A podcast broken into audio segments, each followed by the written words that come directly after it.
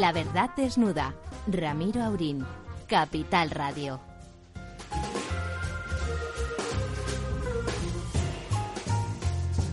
Muy buenas noches, amigas y amigos. Aquí estamos en esta noche fresquita, ¿verdad? Bueno, veo a don Ramón hoy con la bufanda puesta como un solo hombre, incluso en el estudio, o sea que debe de ser fresquita de verdad. Yo nunca exagero mucho, porque como soy el del Mediterráneo, tengo frío siempre, ¿no? Pero mis amigos gatos aquí siempre estupendos de la muerte. Don Ramón, ¿cómo estamos? Pues bien, con, como decía la madre de, de Dumbo, con el buche lleno de noticias, ¿no? Tenemos muchas noticias hoy. Yo la más importante para lo que es el devenir europeo, eh, si no importante, significativa, el payaso de Boris Johnson. Es un payaso. Porque... No le voy a decir que no. Eh, yo creo que va a caer porque ya se han sublevado 100 miembros de su propio partido y le han afeado su conducta. Otro otro miembro importante de su partido se ha pasado los laboristas y aquello era una fiesta continua. Se ve que la señora de Boris Johnson, me parece que era su tercera o cuarta mujer, ¿no? Pues venía con ganas, estaba con ganas dentro de Downing Street y aquello es un escándalo, es una vergüenza. Un país con tantos problemas como tiene el reino desunido de, de las cuatro naciones, pues no puede tener un payaso al frente tanto tiempo y con tanto daño que está haciendo a su propia bueno, a ellos y, a Europa, al resto. Sí, yo no sé si estoy influido por la serie de Crown, pero me imaginaba a la reina en otros tiempos no habría tolerado esto. Le habría llamado la atención. Claro que con los niños que le han salido a la reina, pobre mujer, ¿qué quieres que te los diga? Los antecedentes que tiene la familia. Está más preocupado por su tercer hijo que por otra cosa, claro. El niño, el, el niño. niño con sus aficiones pederastas, ¿no? Eso parece, eso parece. Aficiones feas. Bueno. Hay otras cosas, claro, otras noticias. Don Lorenzo, ¿cómo andamos? Pues muy buenas noches, don Ramiro, profesor.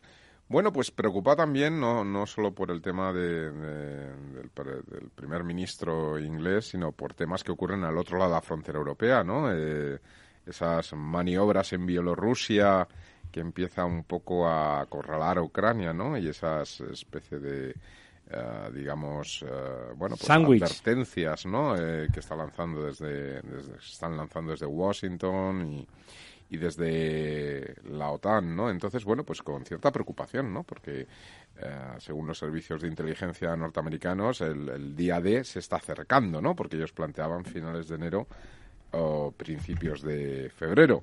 Bueno, bueno antes, pues... previamente en esa reunión, que lo que nos contó aquí el, el señor Sokolov, eh, la reunión que ha habido en, en, esa audaz maniobra de pedir, eh, bueno, vamos a ver, vamos a hablar del tema que le pidió Putin a Biden, eh, pedían los documentos, tuvieron el, el el gesto de pasarnos a nosotros también los documentos de los protocolos que les planteaban a Biden ya y a la OTAN, pedían volver al, status quo que se plantea con Gorbachev y que después eh, los occidentales no cumplen.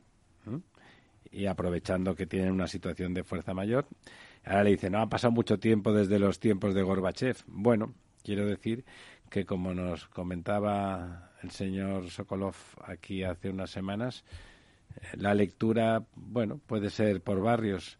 ¿Usted cree que va a haber invasión?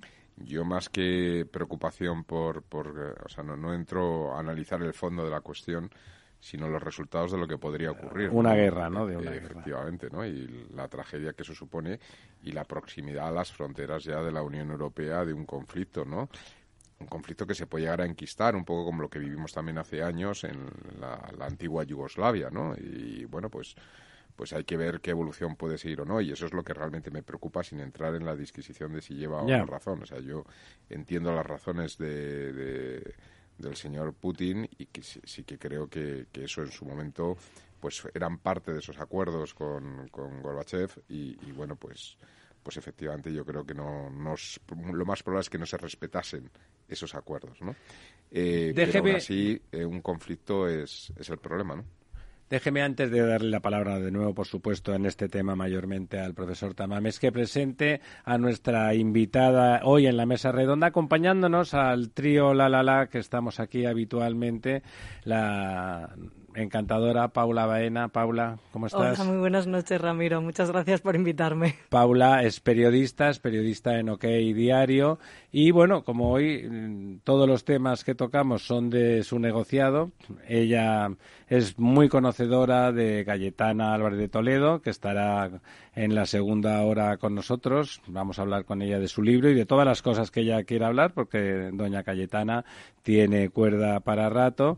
Y bueno, y también en la otra primera parte ya se ocupa de la Asamblea de Madrid y en, la, en el primer invitado que vamos a tener vamos a hablar justamente de alguna de las leyes. Don Ramón, por favor, sigamos con la crisis ucraniana. A Paula, a Paula y sabiendo que su apellido es Baena, yo diría que de, ya viene el día, ya viene Mare, ya viene el Paula alumbrando con sus ojos los olivares. Porque Baena fue la primera plaza en tener eh, la denominación de origen de un aceite muy especial. Sí, un aceite fantástico. Totalmente cierto. Sí, bueno, sí, pues bienvenida, bienvenida. Muchísimas gracias. No, yo, yo quería eh, completar la cosa diciendo, vamos a ver, eh, Kissinger dice que no los políticos norteamericanos que él ha aconsejado a veces se han sobrepasado y no han tenido en cuenta el acuerdo de 1962 cuando la crisis de los misiles. Tú tienes tu, tu patio trasero y tienes tus eh, países eh, tutelados, tutelados. Bueno, pues si el año 62 nos retiramos eh, la URSS de Cuba y eh, Estados Unidos retiró una serie de instalaciones de Turquía, etcétera, etcétera, ¿cómo se entiende que Estados Unidos esté nada menos que en las cercanías de Rusia organizando todo eso es como si los soviéticos o los rusos actuales estuvieran en México y en Panamá organizando algo contra Estados Unidos. Es una bueno, se, ha planteado volver a Cuba y a Venezuela, ¿no? Y, va a volver, va a volver y a Venezuela y se va a armar todavía más, claro, y a Nicaragua con los dictadores de allí, que Putin se entiende muy bien, claro. Y yo creo que ahí rompen el espíritu de Yalta. Y el status quo, el status quo, que, es verdad lo que comentaba el embajador después en otro, con otro día que le vimos con don Ramón. Eh, Yuri. En Yuri, que comentan que es verdad que se traiciona a Gorbachev. Gorbachev desmonta a la URSS, desmonta el ejército, eh, lo hace porque, bueno, lo, de, lo, desmonto si me quedo con todas las cabezas nucleares y con todo el arsenal entero, lo desmonta mucho, firman aquel tratado sobre control de armamento de misiles de, del medio alcance y a continuación se lo pasan por el forro. Es verdad que más allá de lo poco democrático que sea el señor Putin, que lo es, y de lo, de lo agresivo que es verbalmente, que lo es, es verdad que tiene sus argumentos. ¿eh? En una mesa neutral, sin duda, ¿qué es lo que ha planteado en los documentos? Volver a aquel status quo que Gorbachev plantea y le aceptan. Claro, se acaba la Guerra Fría con el planteamiento de Gorbachev y por lo tanto es un gran momento para la paz, como dice don Lorenzo, ¿no? En aquel momento. Bueno, es cierto, como dice usted, que lo importante es que no haya guerra, sin duda, ¿no? Eh, no sé si se enquistaría la guerra, yo creo que sería una guerra rápida porque si le atacan en sándwich desde Bielorrusia y desde Rusia al mismo tiempo, Ucrania tendría poca cosa que hacer, pero en cualquier caso sería sangriento y horroroso, sin duda, ¿no? A mí me, ha resultado eh, fastidioso, molesto que el señor Borrell se haya adherido tan rápidamente a la posición de Estados Unidos. Yo creo que Europa tiene que mantener ahí una postura diferencial, porque entre otras cosas Ucrania es Europa y no es Estados Unidos. Y debíamos tener una posición de mayor eh, yo creo que Macron va a tratar de llenar ese hueco. ¿Y Alemania qué cree usted que piensa Alemania que es el gran aliado, no aliado, sino comercialmente por lo menos de Rusia? Desde luego, y además eh, Rusia tiene su hombre en Alemania que es, es Reder, que es el, el, director general de todas las eh, gasoductos y oleoductos del Báltico. ¿eh? Y, eh, Europa tenía que tener una posición más independiente, templar gaitas por ambas partes y tratar de que aquello se, enfríe, se, enfríe y se calme. Y están allí prácticamente echando leña al fuego, diciendo, ¿y nosotros qué pintamos? Pues usted quédese aquí a mi lado, le dice Estados Unidos, que ya le diré lo que tiene que hacer. Hombre, lamentable. No esperamos que, yo no esperaba que Borrell hiciera eso, la verdad. Bueno, eh, yo no esperaba nada en particular de Borrell. Yo me imagino que tiene la anuencia tanto de, no sé si de Macron, que los franceses siempre han alardeado de ser más independientes, pero de Alemania seguro, ¿no? Él no se hubiera atrevido. No, pero Alemania siempre tenía una postura más pro, no pro rusa, sino no, de templar gaitas, como decía templar gaitas y defender los intereses de, de Europa con Rusia, que son unos dos intereses enormes, empezando por la energía, claro. ¿Sabe a cuánto está hoy el petróleo, Brent? pues está a casi 90 euros el barril. ¿Pero qué es eso? Pues muy caro. Pues carísimo. ya le digo. Nos va, la, recuperación la va a dañar mucho, claro, ya está, dañando. Ya está dañada. Y ¿eh? el gas lo mismo. El gas lo mismo y todavía falta lo más duro del invierno. Con lo cual la evolución de los precios puede, puede, seguir siendo negativa. Pues puede, puede ocurrir, efectivamente.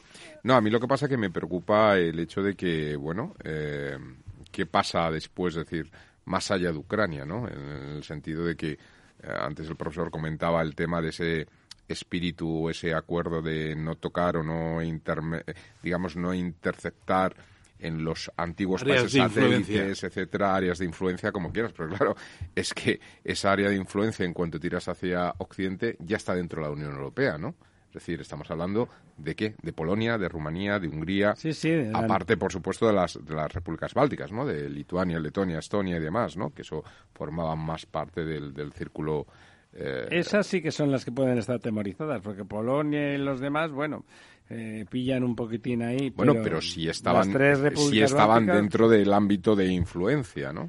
Dejadme que dediquemos diez minutos a, aprovechando que está Paula aquí, que también estuvo que también estuvo en el Congreso del PP castellano-leonés que, bueno, en general podría tener cierto interés, pero teniendo en cuenta que hay elecciones a la vista, eh, el 13, el domingo 13 de febrero, pues bueno, tiene, eh, tiene más relevancia. Estuvieron en, allí los, los varones, eh, pues estuvo todo el mundo, claro, pero sobre todo los presidentes de comunidades autónomas, entiendo que con un buen tono, a ver que no, cómo lo ve ella que estuvo allí. Y el domingo estuvo el, señor Casado. ¿Cómo lo viste? ¿Cómo viste ese congreso, Paula? Bueno, pues yo creo que ese congreso. ¿Quién te gustó más y quién te gustó no tanto? ¿Quién entusiasmó al público? Hombre, creo que a nadie, a nadie voy a sorprender si digo que el que más entusiasmo despertó fue Isabel Díaz Ayuso, porque es que es una cosa, es un, un fenómeno que donde va arrasa. Y, es que se ve, o sea, no es una cosa que, que, nadie se invente. el aplausómetro, el aplausómetro está ahí, sí, sí, y de hecho eh, fue a la que más aplaudieron. La aplaudieron de hecho, antes de que empezara a hablar, en la mesa esta de, presidentes que fue el ¿En sábado por la se levantó? Sí, sí, antes, la presentaron y en cuanto cuando la estaba presentando Mañueco, ya estaba ahí el público empezando a aplaudir. Todo el mundo de pie aplaudiendo, efectivamente. Entonces, bueno, como tú bien has dicho, Ramiro, este congreso ha cobrado especial relevancia por, por las elecciones en Castilla y León, que además en el PP las ven como un momento. Bueno, gracias a esto, para empezar, gracias a, que hay elecciones, se ha aparcado un poco todo el tema de la guerra interna por el Congreso del PP de Madrid, etcétera. Porque ahora, claro, quieren mostrar unidad de cara a las elecciones. Y. Mm, y, y, he perdido el hilo de lo que Sí, estábamos hablando de las de los, los personajes diversos que el mejor. Ah, bueno, y eso. Entonces, eh, claramente estuvieron todos a una. Yo creo que todos los presidentes autonómicos estuvieron muy bien. Núñez Fijo, aparte de, de Ayuso, que fue la star, eh, Núñez Fijo estuvo bien, ¿no? Sí, sí. Yo creo más clásico, pero estuvo solvente, estuvo Estuvieron todos bien, sí. Igual, mm, y ya no es un presidente autonómico, el que menos mm, entusiasmo despertó quizá fue casado al día siguiente, que, mm, bueno, que, que bien, hizo un discurso, pero, pero- bueno, que todo hay que decirlo que Más en su tono, más calmado. Los otros éramos, son más políticos, ¿no? También Cualquiera es verdad que esto se dijo mucho en el Congreso y no sé si a lo mejor es un topicazo o pero sí que se dijo mucho que bueno el- eh, que las personas de Castilla y León pues a lo mejor no son tan entusiastas que la gente es un poco más calmada y, y, bueno hicieron de hecho varios chascarrillos con eso pues con Juanma Moreno pues es que en Andalucía somos más tal aquí somos más más regios más serios y a lo mejor también tiene un poco que ver eso pero bueno don Ramón creo que quiere no, no, tomar la es palabra por- es por decir. Eh, es que estaba yo el otro día viendo unas estadísticas de eh, de dónde llega la renta en las distintas comunidades autónomas y me pareció muy interesante el dato. En España la- el sector FAO, que llamamos la agricultura, pesca, eh, forestal, etcétera, Agropecuario, todo, todo sí. lo que es el sector FAO, pues representa como un 3% del PIB. En Castilla y León es un 9%. Claro, Claro, es, una ¿no? región todavía muy ligada al campo. ¿Cómo se trató el tema del ministro de Agricultura? Es perdón, del ministro de Consumo. Es uno de los de los grandes caballos de batalla de las elecciones. Que comente, comente, Paula. En el ¿Cómo fue fondo, yo creo que le- les ha venido a huevo, por hablando en plata, esta polémica, porque al final ha puesto sobre la mesa este debate y el PP se ha posicionado muy claramente mm, en favor del campo y, en- y yo creo que ellos pretenden eh, capitalizar esto y llevarse votos a raíz de, de esta polémica. Pusieron a, salió aquel alcalde jovencito de 21 años de Sí. un pueblo, no me recuerdo el nombre, pequeñito, que era ganadero, hizo una defensa de, era ganadero, su familia es ganadera, y bueno, hizo una defensa de, de ese campo y de esa ganadería, y de que, bueno, nada, y por lo tanto, y la gente, que es verdad, incluso los que son urbanitas son muy sensibles al campo. Todo el mundo tiene parientes vinculados a la actividad agropecuaria. Las ciudades no son muy grandes. El campo se vive muy próximo, no es como, no sé, Madrid, vivir en Madrid, pues eh, hay campo, pero te puede pillar lejos. Sí, lo ves como algo estés, lejano ¿no? que no te afecta O como una cosa de fin de semana. Allí Sí. el, el campo, el pueblo es una cosa próxima, ¿no? Es una cosa que todo el mundo tiene a alguien con quien de alguna forma sigue compartiendo ese campo económico y real. No, pero eh, yo creo que habrá un contraataque de Sánchez y compañía, porque Holanda va, acaba de crear en el nuevo gobierno que está formando con Rutte, que va por cuarta vez a presidir el gobierno holandés, ha montado el Ministerio de Macrogranjas y Olores. No lo llama así, pero lo llama la gente. Porque dice que las macrogranjas despiden unos aromas que, que están en todo el país y hay un movimiento muy fuerte para cerrar las macrogranjas. Y Holanda en agricultura es una potencia. Y en- Y en- lo van a en- subvencionar los y en cierres de ganadería, macro- ¿eh? Y en en ganadería. ganadería. Hombre, son 17 millones y tienen, me parece que 14 millones de, de porcino mm, de madres en sus granjas. Figúrese usted, tocan un cerdito por cabella, una cerdita que les da todos los, todos los años 20 o 30 lechones. Una cosa tremenda. Exportan muchos lechones a España. ¿Ah, sí? Sí, también, también. Eh, ahora me ha, me ha despistado usted No, con, Holanda que pueden contraatacar no, con los de las... las fuerzas. las No, fuerzas- quería sacar el tema, no es que lo tenía en la cabeza, no. La última, la última sanchada, que ha prohibido en Moncloa la entrada también a ABC, a El Mundo. Vosotros ya estabais prohibidos, ¿no? ¿Ok diario o no? No, OK Diario de momento creo que nos salvamos justo de este veto porque creo que era, esto era para un briefing de los fondos europeos y creo y ahí mm, vamos, no me consta que no ha dejado entrar ni a El Mundo, ni a cadena la Razón, COPE, ni a la COPE, ABC, sí. ni a la Onda Cero. Todos los grandes medios críticos no les ha dejado entrar. Han dicho que no cabían. ¿Se imagina usted? Es tremendo. Es tremendo, sí. Es tremendo. ¿Vosotros habéis podido ir en principio a ese Es que yo creo que hay, no, no, o sea, no íbamos a ir. Vale. Entonces yo no creo os que han por prohibido eso... ir vamos, porque no ibais no, a me, ir, no me claro. extrañaría nada que hubiéramos entrado porque vamos, damos el perfil totalmente de medio Bueno, crítico. de crítico con el gobierno. Absolutamente. ¿Qué le parece, don Ramón? Eso traspasa, eso, eso es, eso es el principio de una dictadura, que lo- todos los medios que no son afines no les dejan entrar, como se está diciendo que evidentemente el reparto de los fondos es una merienda de negros. Pues resulta, pues, oye, usted me critica, no entra, no cabe. Es que el, eufemismo ha sido que no cabía. Y luego, Ramiro, cabe recordar cómo ponían el grito en el cielo cuando, eh, por ejemplo, Vox eh, y en su sede privada mm, había veces que no dejaba entrar al país o, bueno, hubo alguna polémica al respecto y todo el mundo salía poniendo el grito en el cielo, que qué Sí, que a horror, la, me que la mal, censura. ¿eh? Sí, sí, por eso no lo estoy justificando, pero eso además era algo privado. Sí, sí, Esto es algo público desde el gobierno y, y, est- y estás vetando No, no, no. a un medio, a... No, no, a, a varios de los medios más importantes y con más audiencia de, de este país.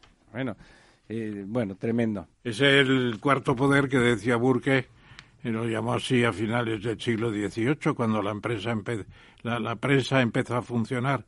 Incluso en España funcionaba muy activamente, hay cantidad de periódicos ya en Madrid. Eran hojas volanderas, pero tenían... Es el principio de la democracia. Y si se niega la libertad de expresión, que se manifiesta sobre todo a través de la prensa, eso es un comienzo de visos de, de dictadura ideológica y de cierre en sí mismo de un poder que no acaba de querer compartir la, la información y la libertad de expresión con todos los demás medios. Pero fíjese No la solo- lista, ¿eh? No solo con el país y sus adictos, porque claro, el periódico oficial es el país. Y Bueno, Pepa Bueno, y Pepa Bueno es eh, la que marca la pauta. Pero, esa- ahora, ahora con unas conferencias que da en el newsletter, me parece ser, que anuncian todos los días. Dice, para los más fieles al periódico. al periódico y a otras cosas. Pero el país llega al extremo. Hoy, entre hoy y ayer, se supo que habían que estaba imputada en una investigación la señora Colau y que, bueno, entonces le preguntaron primero que estaba imputada y segundo, o investigada, como se dice ahora, en el Código Ético de los Comunes barra Podemitas, ya saben ustedes que está que el imputado tiene que dimitir de sus cargos. Eh, bueno, entonces eh, salía, hoy en el, en el país salía en pequeñito, en el interior, que, está, que, que ella había dicho que no iba a dimitir, pequeñito, y en grande salía que, que iba a salvar a 32, que, que la Colau había pedido a no sé qué instituto de investigación que salvaran a no sé cuántos cachorritos de una investigación y tal. Eso era la noticia en grande. Ya era lo de la manipulación, intentando con, reconvertir las noticias de cualquier personaje en exactamente lo contrario. Ya en el caso de Lo País es, eh, es tremendo, ¿no? Es ya por la vía de medio, sin, sin ningún tipo de, de preámbulo. Están a lo que están. Bueno, me parece que, que ibas a decir algo, Paula. No, iba a decir que no sé si habías visto que estaba circulando y que lo hemos dado en OK Diario un vídeo de unas declaraciones de Ada Colau de hace años antes Sí, de las estar he visto. la Diciendo que haría una consulta. Diciendo que si a ella la imputaban que haría un referéndum porque la ciudadanía debía opinar sobre la imputación. Así que nada, estamos esperando Exacto, el exacto. referéndum. He visto algunos tweets al respecto con el vídeo vuestro Sí. diciendo, bueno, ¿para cuándo ese referéndum? ¿Para cuándo esa consulta? Ya que están aficionadas a las consultas ilegales, las legales no, no llegan. Bueno, me dice nuestro amigo Néstor que ya tenemos a nuestro primer invitado, primer invitado fuera de la mesa, porque la primera, sin duda, eh, es Paula. Eh, don Rafael, ¿está usted ahí?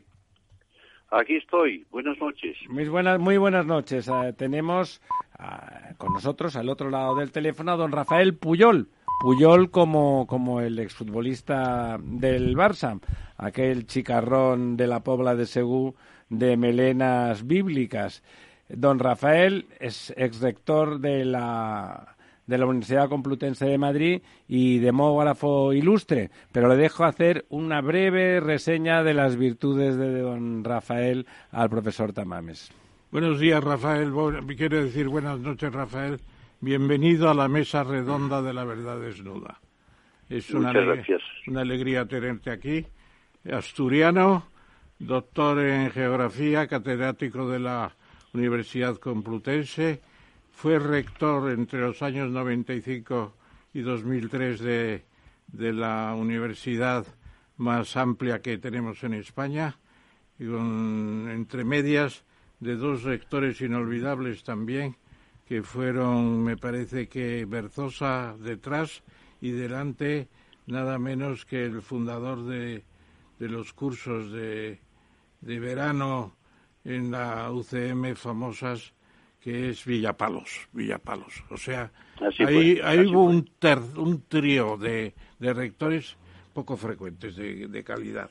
Eh, bueno, él es presidente de la Asociación de Geógrafos y yo diría y de demógrafos también. Eh, ha trabajado ampliamente con el Club de Roma, con el Club de La Haya. Es eh, doctor en honoris causa de siete universidades hispanoamericanas. nunca había visto tantas juntas. Y nos eh, instruye normalmente con unos buenos artículos periodísticos en el ABC sobre demografía casi siempre. Así que bienvenido. Y aquí iría la primera pregunta, si te parece bien, Rafael. Vamos a ver. Muy bien. Bueno, eh, ¿qué ha conducido a la mujer de moda? Porque la mujer de moda, aparte de la que vamos a tener esta noche, que es Cayetana Álvarez de Toledo, eh, también es eh, la señora Ayuso en la Comunidad de Madrid. ¿Qué le ha llevado a plantear un plan de cinco años con una previsión de presupuesto de 4.500 millones de euros para aumentar la natalidad en Madrid cuando esa es una función que debería ser a escala nacional del Ministerio de eh, Transformación Ecológica y Reto Demográfico, que así se llama. ¿Qué, qué, le parece? ¿Por qué esa decisión de doña Isabel, querido Rafael, a qué se debe y cómo la ves tú esa decisión? Efectivamente, el tema del reto demográfico es un tema que se viene produciendo desde hace unos cuantos años. Fue en la conferencia de presidentes, si no recuerdo mal, del año 2017, cuando deciden montar lo que se llamó entonces una estrategia frente al reto demográfico. Vamos a ver, mi opinión es que no se concibió bien, a pesar de que haya escalado posiciones. Eh, porque hoy ya es eh, uno de los eh, nombres que tiene el ministerio correspondiente. Pero no se hicieron bien las cosas porque yo creo que se centraron muy especialmente en un tema de muy difícil solución para nuestro país, como es el tema de la despoblación. Em, siempre cabe paliar eh, que siga produciéndose en algunos ámbitos de la España profunda, pero nunca vamos a conseguir revertir la situación porque el envejecimiento es tan grande, la desolación es tan tremenda en el ámbito rural, que por muchas medidas que se implementen, que además resultarán muy caras, nunca vas a tener, digamos, logros eh, sensibles.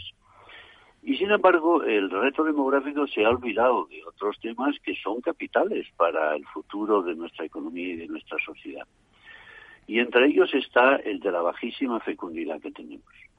Estamos ya eh, en el año 19, eh, porque el año 20 todavía fue más bajo debido a la pandemia.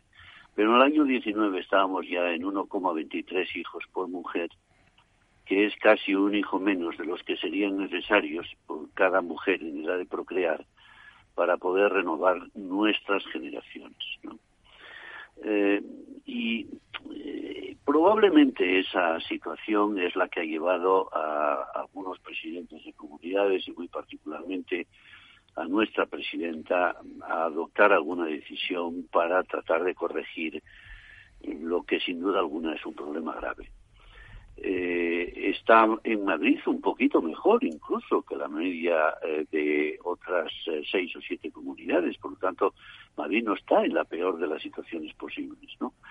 La peor es mi tierra asturiana, pero hay otras regiones como Galicia, como Castilla-León y como Aragón, en donde las cosas todavía están en, en una situación más difícil. Bueno, yo creo, me preguntaba Ramón, eh, ¿qué te parece la medida? A mí me parece estupenda, a mí me parece necesaria, a mí me parece sensata, a mí me parece que eh, cumple los requisitos de las políticas de, aumento de la natalidad que se han revelado más exitosas. hay que mirar a Suecia, hay que mirar a Francia, hay que mirar quizás en alguna medida también a Irlanda, para comprobar que las medidas implementadas en esos países han conseguido al menos detener la fuerte caída que se estaba produciendo y en algunos casos revertirla. Por lo tanto, el conjunto de medidas que, eh, se prevé que va a publicar la comunidad dentro de muy pocos días, eh, porque la anuncian para los días finales de enero, pero que ya se han adelantado algunas de esas medidas. Ramón, tú mencionabas esos, esos 4.500 millones en cinco años, pero eh, se anuncian 80 medidas, nada menos, ¿no? Y algunas ya están en funcionamiento, como es eh, ese pago de 500 euros al mes eh, por bebé, esas deducciones de hasta 2.200 euros en el impuesto de la renta de las personas físicas, un plan de reproducción asistida que llaman plan de fertilidad en red, bueno, y algunas otras que se prevén, como flexibilización de jornadas laborales, eh, em, que haya, em, digamos, un límite alto para que las mujeres se puedan tener hijos eh, acogiéndose a esos beneficios, se fijan los 45 Fíjate, perdona, perdona, Rafael, porque frente a eso que estás desglosando tú, que lo veía yo esta tarde con ese detalle incluso con alguno más, porque han seleccionado siete grandes hospitales de Madrid para plantear precisamente una ampliación muy fuerte de la, de la reproducción asistida. Pues sabes qué decía Mónica García en el Parlamento de la Comunidad de Madrid. Dice, el plan Ayuso es el mayor anticonceptivo de España. Bueno, es, es, propio de, como le llama el director de esta señorita que está con nosotros, le llama MEMA, ¿sabes usted? O sea, es realmente hace médico, es, por las siglas, médica y madre. Médica y madre, pero realmente hace... Es difícil decir eso, ¿no? Que decir, llamarle anticonceptivo a ese plan, lo que estaba comentando don Rafael, como mínimo resulta atractivo y como mínimo está trufado en las tres o cuatro o cinco cosas que ha dicho de cosas sensatas, ¿no? Desde la carísima y complicada asistencia mm, parto asistido, que es, que es caro y complicado y que facilitar eso es importante.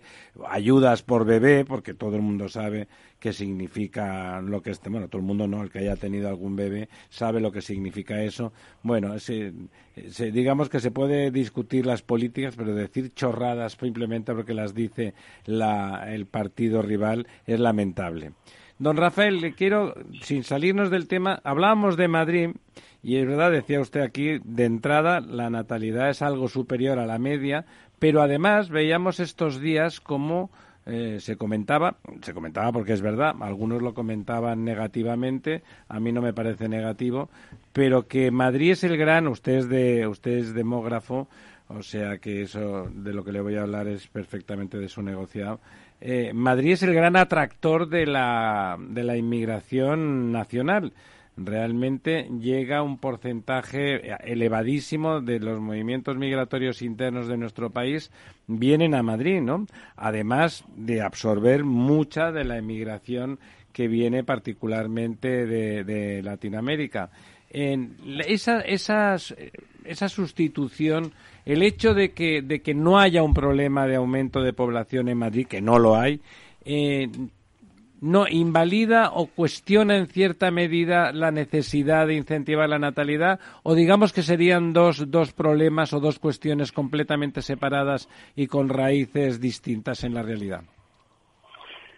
Bueno, vamos a ver, Madrid se fue como Machado nos recordaba el rompeolas de las eh, demás eh, provincias españolas, ¿no? Ahora, ese papel eh, tan importante que tuvo Madrid mm, eh, se ha ido diluyendo un poco en los últimos tiempos porque mm, ya no recibimos aquella enorme cantidad de gente que venía del resto del país, ¿no?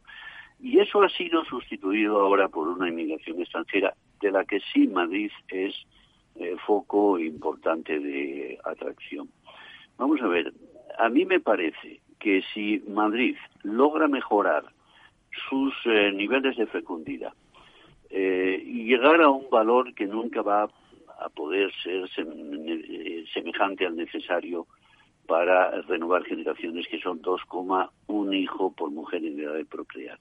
Pero a eso le suma una inmigración eh, razonable, una inmigración necesaria, una inmigración que hay que procurar eh, que sea regular, una inmigración que hay que procurar integrar, eh, una inmigración contra la que hay que tratar de evitar discriminación eh, de cualquier naturaleza. Si sumamos los beneficios que puede producir un plan de aumento de la natalidad que mejore unas décimas la tasa y lo sumamos a esa inmigración que estamos recibiendo eh, que ahora es fundamentalmente de origen extranjero y muy prioritariamente de origen latinoamericano, Madrid va a lograr algo necesario y es que no entre en declive, que no entre en disminución demográfica, sino que pueda eh, tener eh, un crecimiento positivo que al fin y al cabo eh, tiene esos dos componentes. Por un lado, un balance positivo entre los nacidos y los fallecidos y por otro lado, un balance igualmente positivo entre los que se van y los que vienen. Por lo tanto, a mí me parecen políticas complementarias, las de incentivar la natalidad por un lado y la de incentivar al mismo tiempo una inmigración que evidentemente debe cumplir los requisitos de la emigración que evidentemente vamos a necesitar. No me parecen contradictorios, me parecen complementarios. Paula. Y no me puedo resistir a un comentario sobre las afirmaciones de la oposición sobre, diga, diga, sobre la política de Ayuso, ¿no? Vamos a ver, no, sé por qué, no sé por qué en este país eh, se entiende que el fomento de la natalidad eh, es una política de derechas y eh, la gente de izquierdas, eh, por el contrario, no debe proponer planes de incentivación de esta naturaleza, ¿no? Crasísimo error. Y además que la historia demográfica reciente de otros países vecinos, pues contradice, ¿no? Ahí tenemos a Francia. En Francia, se ha mantenido una política incentivadora de la natalidad independientemente de quién gobernase en el país. Hayan sido los conservadores o hayan sido los eh, progresistas, el Partido Socialista, en todo momento se ha mantenido una política de esta naturaleza. Y en, Suecia, tres cuartas partes de lo mismo. Pero aquí tenemos esa especie de prurito que hay que tratar de combatir por todos los medios. Mire usted, una política eh, incentivadora de la natalidad ante una situación tan crítica como la que queremos no es ni derechas ni izquierdas. Es, una es, necesaria, efectivamente, es necesaria estrictamente. Bueno, pero es que Mónica García ha llegado a decir que esta política de Ayuso en favor de la natalidad criminaliza a las mujeres que abortan. Yo creo que lo que lo que pasa es que la izquierda pues es que eso ustedes las expresiones. no, lo ha llegado a decir y yo creo que es que la izquierda ha banderado mucho el movimiento proabortista, por llamarlo de alguna no forma. Tiene nada que ver una cosa claro, con otra, y, y, se, entonces yo creo que con eso ya se creen que no pueden, ¿no? Que una cosa no bueno, neutraliza a la otra. Yo le quería preguntar, don Rafael, que, que lo ha dicho don Ramón, eh, lo ha puesto sobre la mesa, eh, eso que el Ministerio de Transición Ecológica también es de reto demográfico y bueno, igual yo soy una ignorante, pero desconozco si algún plan que tenga el Ministerio mm, parecido al de al que ha puesto en marcha Ayuso o algún algo en este sentido. No, yo, como, como decía al principio, ellos se han centrado mucho en el tema de la despoblación, que como yo digo, como decía antes, pues es muy difícil de resolver. Que hemos llegado a una situación de, desierto demográfico tan tremendo en la España rural más profunda que revertir esa situación es muy complicado se puede tomar algunas medidas paliativas, pero nunca medidas que vayan a resolver el problema. Y sin embargo se han olvidado de otros tres grandes eh, ámbitos que yo creo que deberían de ser componentes esenciales de una política demográfica, diríamos, integral. ¿no? Uno de ellos es el tema de la eh, natalidad, sin duda alguna, probablemente el más importante en estos momentos. En segundo lugar, eh, el segundo vector es el de una política migratoria que, en fin, que permita favorecer la migración regular, que traiga la migración que necesita necesitamos que la integre, que evite discriminaciones, etcétera. Y el tercer vector es eh, pues políticas para enfrentar eh, adecuadamente ese otro gran asunto que tiene la demografía española, ¿no? que es el envejecimiento. El envejecimiento demográfico, que evidentemente yo nunca considero como un problema, sino como una conquista. Claro, es el aumento, Es, el aumento de, la salud, ¿no, don Rafael? Eso. Sí, eh, eh, y que tiene que tener políticas, bueno, que, que permitan, por un lado, digamos, prolongar la actividad de los que están en condiciones de hacerlo y al mismo tiempo atender en sanidad, en pensiones, en discapacidad eh, a aquellas personas que realmente lo necesitan. ¿no? Y esas tres cuestiones yo creo que están muy olvidadas en las políticas del reto demográfico. Bueno, es que no hay, no hay políticas de eso al respecto. Don Lorenzo. Sí, hola, buenas noches, don Rafael. Yo la verdad es que me gustaría comentar un, un poco, si me lo permitís, el plan este que ha lanzado Ayuso, porque eh, al margen del plan demográfico de natalidad anunciado, eh, yo creo, y, fíjate, yo creo que esto eh, se, desarrollará con, los años, ¿no? Quiero decir, alguien se dedicará a, escribirlo, ¿no? A, narrarlo, ¿no? Pero Madrid yo creo que tiene un plan, y no me estoy refiriendo al plan de natalidad, sino un plan de, de ciudad o un plan de, bueno, de región o como lo queramos llamar. Y, me explico y tiene mucho que ver con la natalidad. Estamos eh, viendo, bueno, en primer lugar, el impacto que supone este plan de natalidad de 4.500 millones, porque aproximadamente en los últimos tres años en Madrid, en la Comunidad de Madrid, han, nacido como en torno a los 55, 56.000 niños, lo cual significa que si cogemos los 4.500 millones, lo dividimos entre 55.000 y lo dividimos entre cinco años, tocan como unos 15, 16.000 euros por niño año. De los nacidos, se trata de que nazcan más. Sí, sí, ¿eh? sí, sí. Pero quiero decir, aún así, estamos hablando de que por tener hijos, lo que te toca del paquete eh, es más que el salario mínimo interprofesional, ¿no? Es decir, esto ya es, ya es un dato, ¿no? Un dato de la, de la escala, de la dimensión que, que tiene el programa, ¿no? Como tal. Pero hay mucho más, ¿no? Porque eh, en España no, no, no, no paramos de leer en muchos medios, etcétera, el éxodo que se está produciendo desde la España rural hacia Madrid, ¿no? Pero claro, el éxodo que se está produciendo es un éxodo muy cualificado.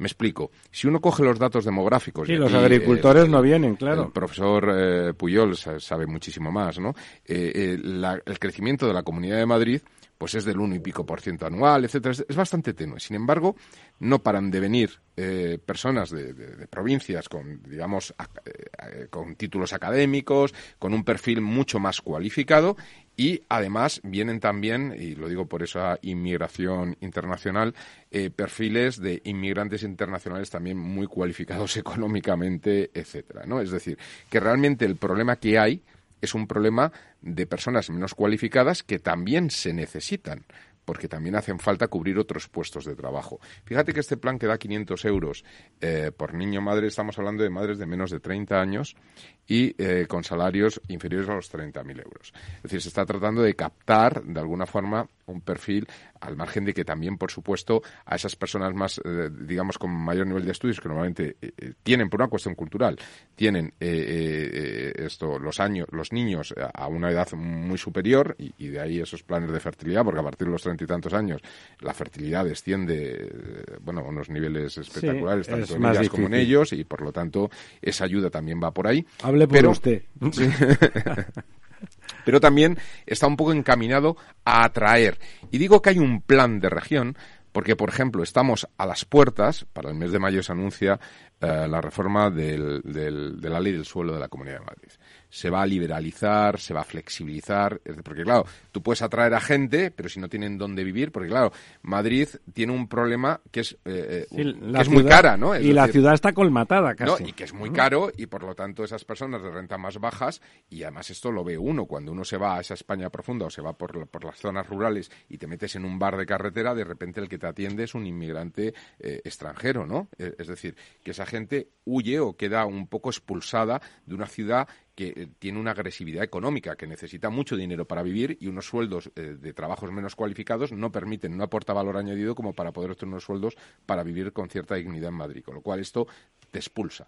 Si, claro, si junto a un sueldo menos cualificado, en unas dificultades más, te añaden otro sueldo, otro, otro salario mínimo interprofesional, claro, dos veces ya el salario mínimo interprofesional empieza a ser, ¿no? Quiere decir el salario que aporta el bebé. Efectivamente, con lo cual, dentro de ese elemento cultural, de esa inmigración, donde eh, también por temas culturales todavía la natalidad tiene un valor distinto a, bueno, a, las sociedades más, más desarrolladas, urbanas, occidentales, etcétera, pues realmente parece que aquí empieza a haber un plan de región para poder conseguir un, entorno realmente eh, eh, con, cierta escala y cierta escala internacional, ¿no? Porque al final necesitamos gente y esto es una de las cosas que yo quería y, perdonar la, intervención, pero preguntar al, profesor Puyol.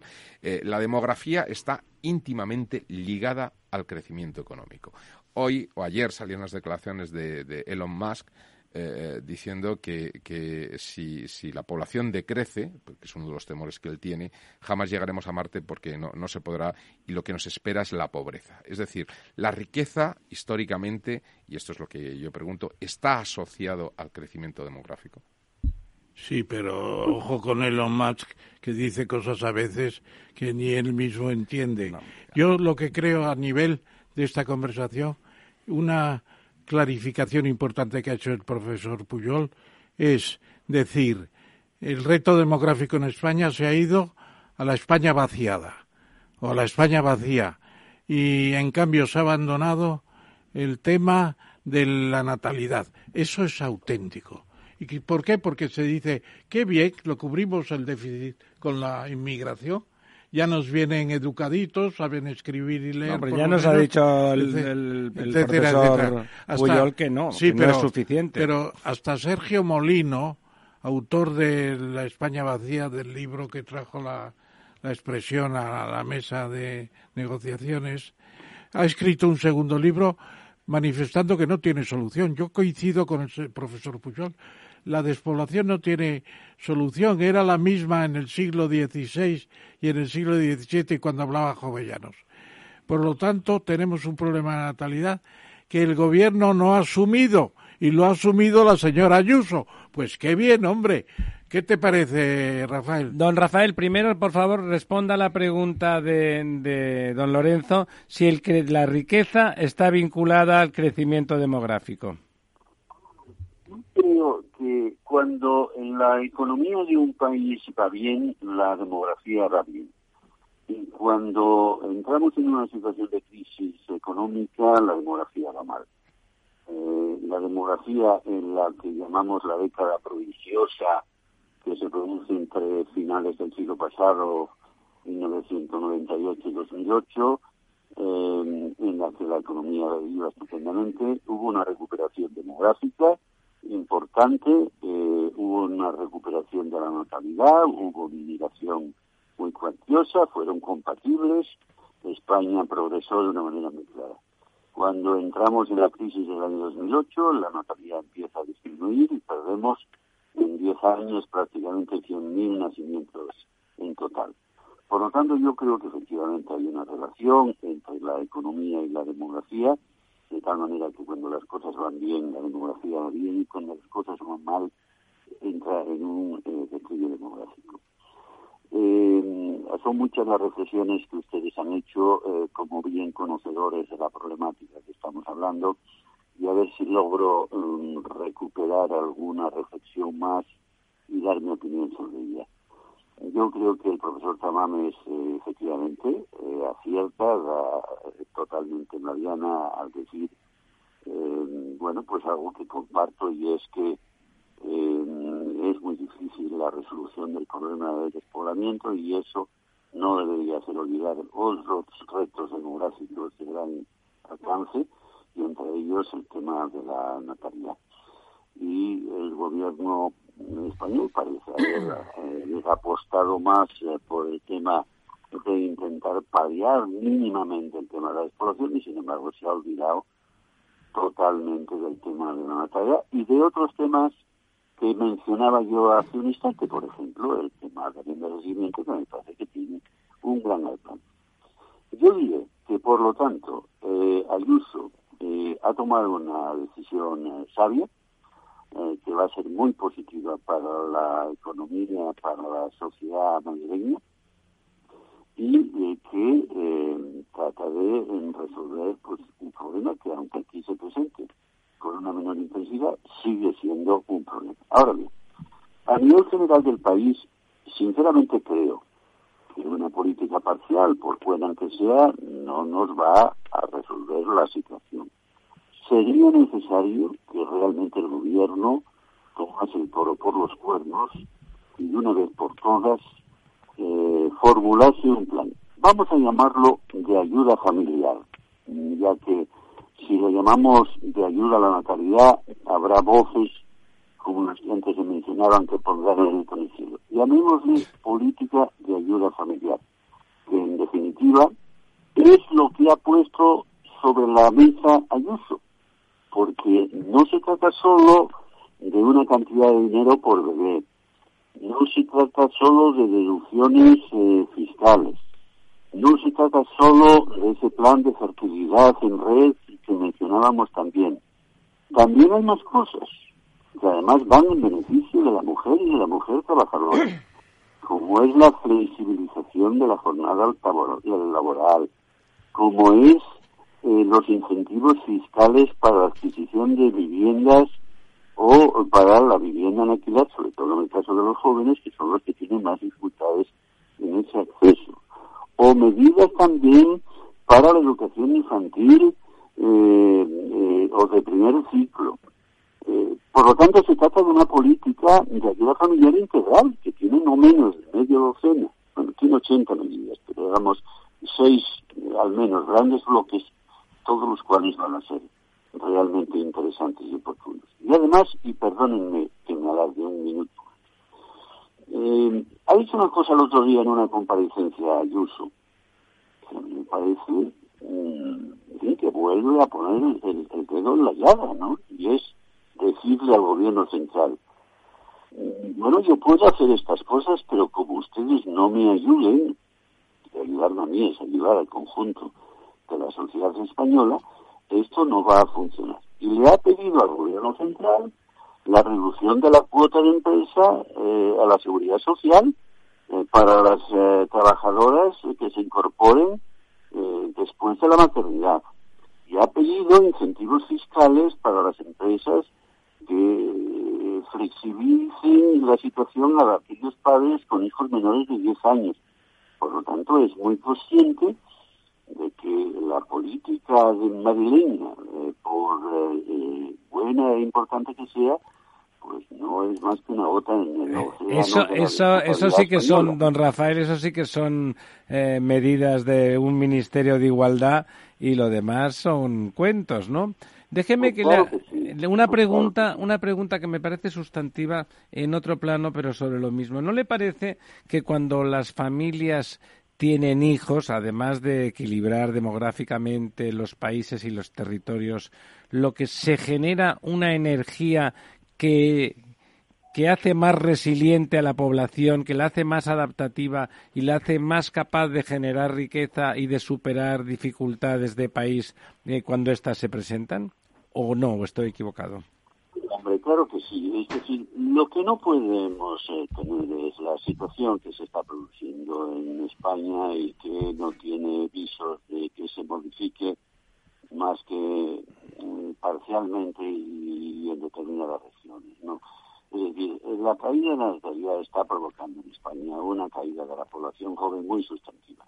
En España hemos invertido la tendencia demográfica tradicional, siempre había más jóvenes que mayores y ahora por el contrario hay muchos más mayores eh, que jóvenes. Yo no digo nada en detrimento de los mayores, yo soy uno de ellos y creo que los mayores deben de jugar un papel mucho más activo en la sociedad y en la economía española en estos momentos. Pero al mismo tiempo digo que eso no es incompatible con que haya más gente joven, ¿no?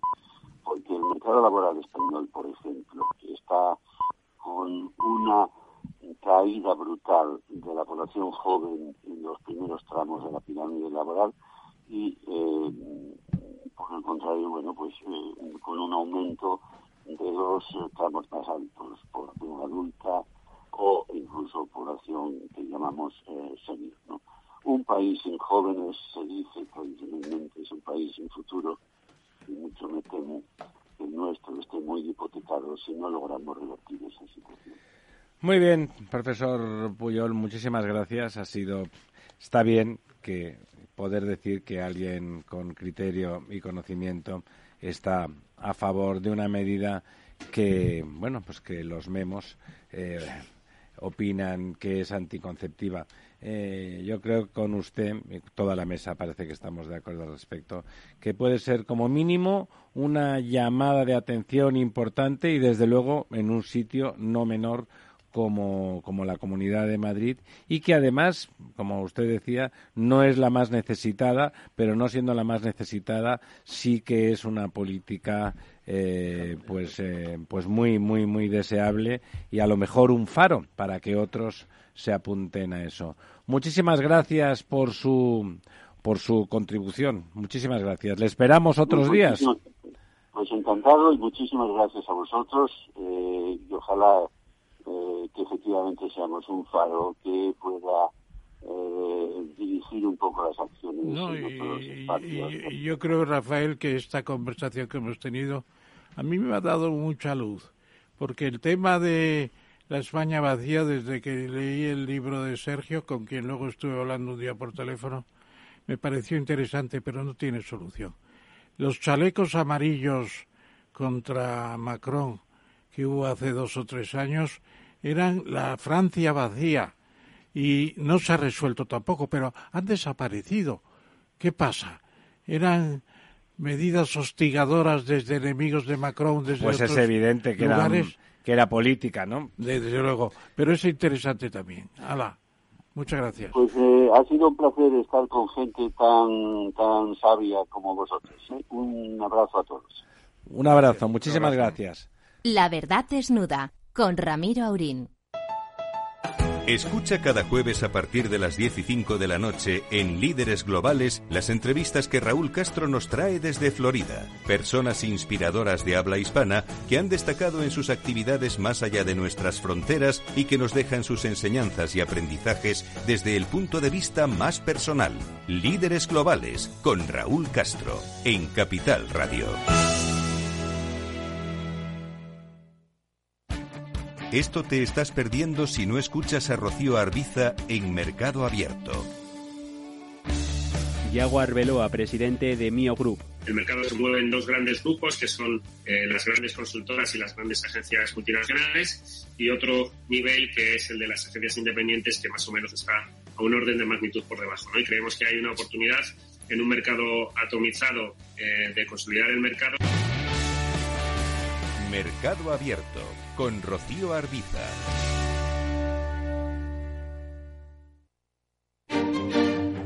Los viernes en Capital Radio, La Salud Protagonista. Valor Salud. Industria, pacientes, profesionales y directivos del sector. Investigación y todas las áreas del mundo de la salud y sanidad con sus personas y empresas. Evolución de la pandemia. Novedades de nuestra medicina y sus profesionales. Con los expertos y destacadas empresas. Valor Salud. Cada viernes a las 10 de la mañana, la salud protagonista con contenidos claves y un estilo propio.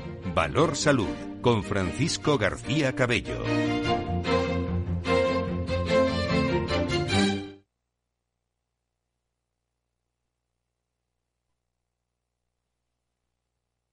Esto te estás perdiendo si no escuchas a Luis Vicente Muñoz en Capital, La Bolsa y la Vida. ¿Por qué está caro? ¿no? ¿Qué es lo que, que acaban entendiendo? Pues está caro porque no hay ninguna alternativa de inversión. ¿no? Lo que los americanos llaman con el palabra, este el acrónimo de, de TINA, ¿no? There is no alternative.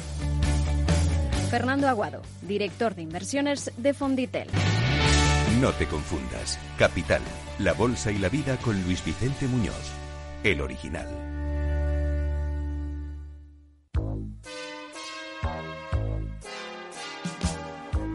Bueno, la siguiente consulta nos llega desde Bulgaria, desde Sofía, la capital. Julen, buenos días. Muy buenos días, eh, señor Vicente y señor Durante. ¿Sigue usted Capital Radio en Bulgaria? Sí, hombre, lo cojo por internet cada día, ¿eh? Capital Radio es el que mejor lo, lo, lo, capto, vamos, inmediatamente.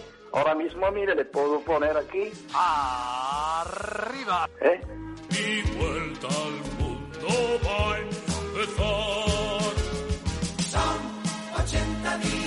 Capital Radio traspasa fronteras.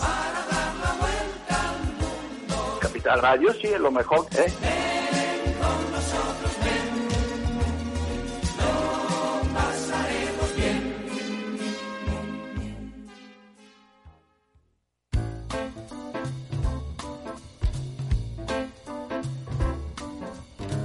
La verdad desnuda con Ramiro Aurín.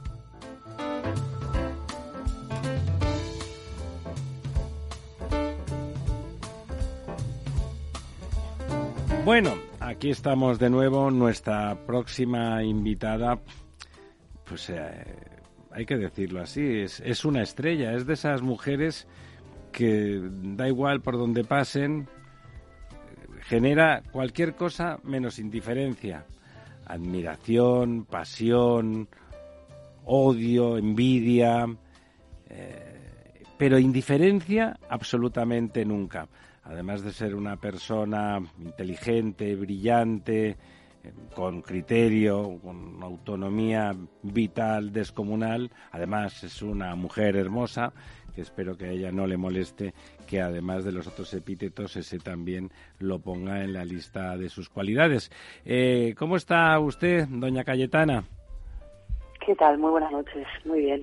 Nuestra invitada es, como habrán adivinado, doña Cayetana Álvarez de Toledo. Podríamos haberle invitado por cientos de cosas, por montones de cuestiones y de opiniones sustantivas que tiene, pero el, nuestro McGuffin en particular, porque es un McGuffin, aunque es un McGuffin interesante, es que es que ha hecho un libro, un libro que es provocador como solo podía ser, eh, podía ser así, empezando por su título, políticamente indeseable, políticamente indeseable, haciendo una, ironía de lo que de lo que algunos bueno lo que algunos han estigmatizado que es sin duda su, su independencia pero vamos a dejar que el profesor Tamames haga una breve semblanza, difícilmente breve porque doña Cayetana tiene un currículum de aquí te espero Baldomero, pero le, le rogamos a don Ramón que haga una síntesis brillante del mismo.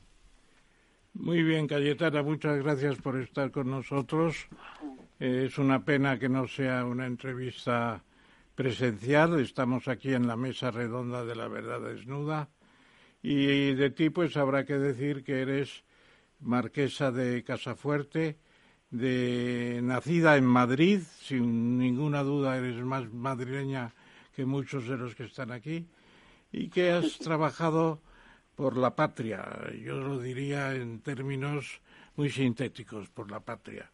Porque llevas el sentimiento de muchas generaciones de españoles. Eh, tu padre era medio francés y estuvo en la, en la resistencia francesa después del desembarco de Normandía.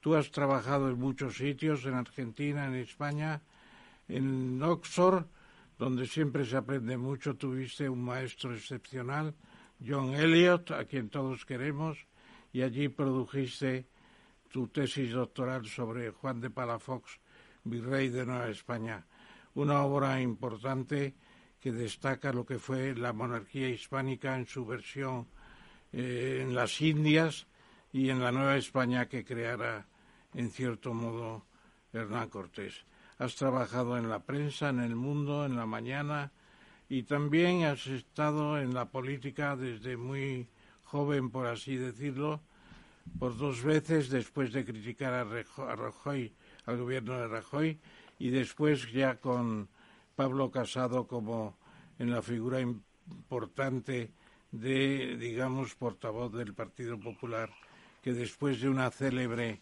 de una célebre interpelación al segundo vicepresidente del gobierno, Pablo Iglesias, tuvo un devenir ya muy conocido de final de tu función y de escribir este libro que me parece a mí el libro, a mí me ha interesado mucho, te confieso que lo leí en un fin de semana, en un fin de semana y hay capítulos verdaderamente muy buenos, el del victimismo es quizá el que le has echado más, más sentido, más, si me permites la palabra incluso ternura.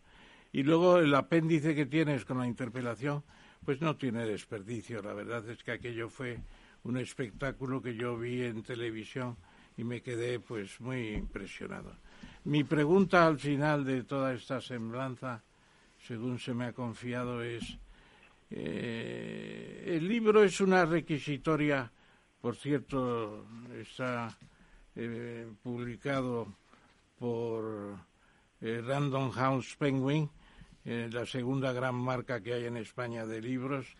este libro lo has hecho con una requisitoria a tu, a tu partido, porque sigue siendo tu partido, y significa una postura que ya va a ser simplemente de observadora y algunos dicen que de tránsito a otra fuerza política? Bueno, ante todo, muchísimas gracias por tu amabilísima glosa, eh, Ramón. Eh, tienes toda mi admiración y aprovecho esta ocasión para, para decírtelo. ¿no? Em, no, yo no tengo ninguna intención de irme a, otro partido político ni de fundar otros partidos, como se publica por ahí. Me he acostumbrado a que se digan cosas de mí eh, fin, semi-inventadas o eh, lucubradas, ¿no? Eh, esto forma parte de la vida cotidiana hoy en día eh, y tampoco me preocupa mucho lo que digan sobre mí, ¿no? Eh, esto es un libro, como he explicado alguna vez, escrito para, para que una alternativa llegue al gobierno una alternativa política y cultural basada en las ideas de libertad, las ideas de la ilustración, eh, y en la convicción de que la España constitucional es lo mejor que hemos hecho los españoles en nuestra difícil historia en común y que hay que darle continuidad.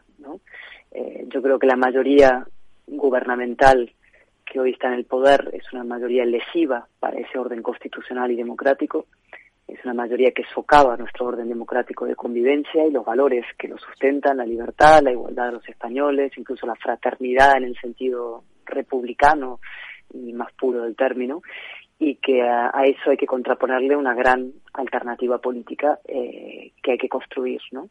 Eso requiere una mayoría de 176 escaños, eh, que sería liderado por el partido mayoritario que hay en la, en la oposición, que es el Partido Popular, que es el mío, eh, pero hay que construir esa gran mayoría, incluyendo a personas que opinan cosas muy distintas sobre muchas cosas, pero sin embargo coinciden en lo más importante y lo esencial, que es estas tres o cuatro cosas de las que he hablado. Y para eso está este libro. Es un libro escrito desde la experiencia difícil y dura de la política, eh, desde la militancia democrática y constitucional y también desde el optimismo racional. Es decir, yo creo que, que España eh, no está condenada a repetir sus errores y fracasos históricos, eh, que depende de nuestra generación, que ese triunfo y ese éxito que ha sido la Constitución se perpetúe y que es nuestra obligación, los que estamos en política y también los que estamos en la vida pública en general, contribuir a que esa continuidad se produzca. Tenemos con nosotros al embajador de España, don Gonzalo Ortiz, lector de, de su libro y que, y que lo va a comentar brevemente y que le va a poder preguntar lo que le parezca pertinente como lector, como lector suyo en este caso. muchas gracias. Mis comentarios van desde la admiración a, a la escritora, a la periodista, a la política, porque siempre ha demostrado un extraordinario valor cívico lo que se llama, se conoce generalmente como coraje civil, ¿no? Eh, eh, ha sabido decir en, los momentos más adecuados verdades como puños y sobre todo se ha, eh, se ha, mostrado siempre como una, una persona de, enorme valentía.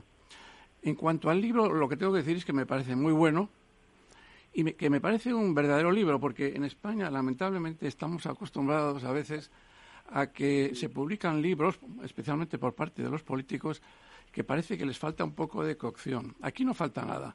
Es un libro eh, muy bien escrito, con un eh, maravilloso idioma castellano o idioma español. Es un, eh, es un libro que no le falta nada de, de, cocción y que está muy bien estructurado desde el punto de vista de la expresión de, del pensamiento. ¿no? A mí, por eso me parece que Ah, es un libro que hay que tener en cuenta en, la política española. En conjunto, pues eh, es un alegato implacable contra, contra la actual dirección del PP y contra la política en España en general. Y eh, yo creo que eh, de este libro, pues todos esperamos que, sus lectores saquen las debidas consecuencias, ¿no? Eh, yo tengo muchas preguntas, pero bueno, aquí hay muchos participantes y mejor solo voy a hacer una. y es con respecto a la política de gasto sin control que lleva actualmente esta coalición.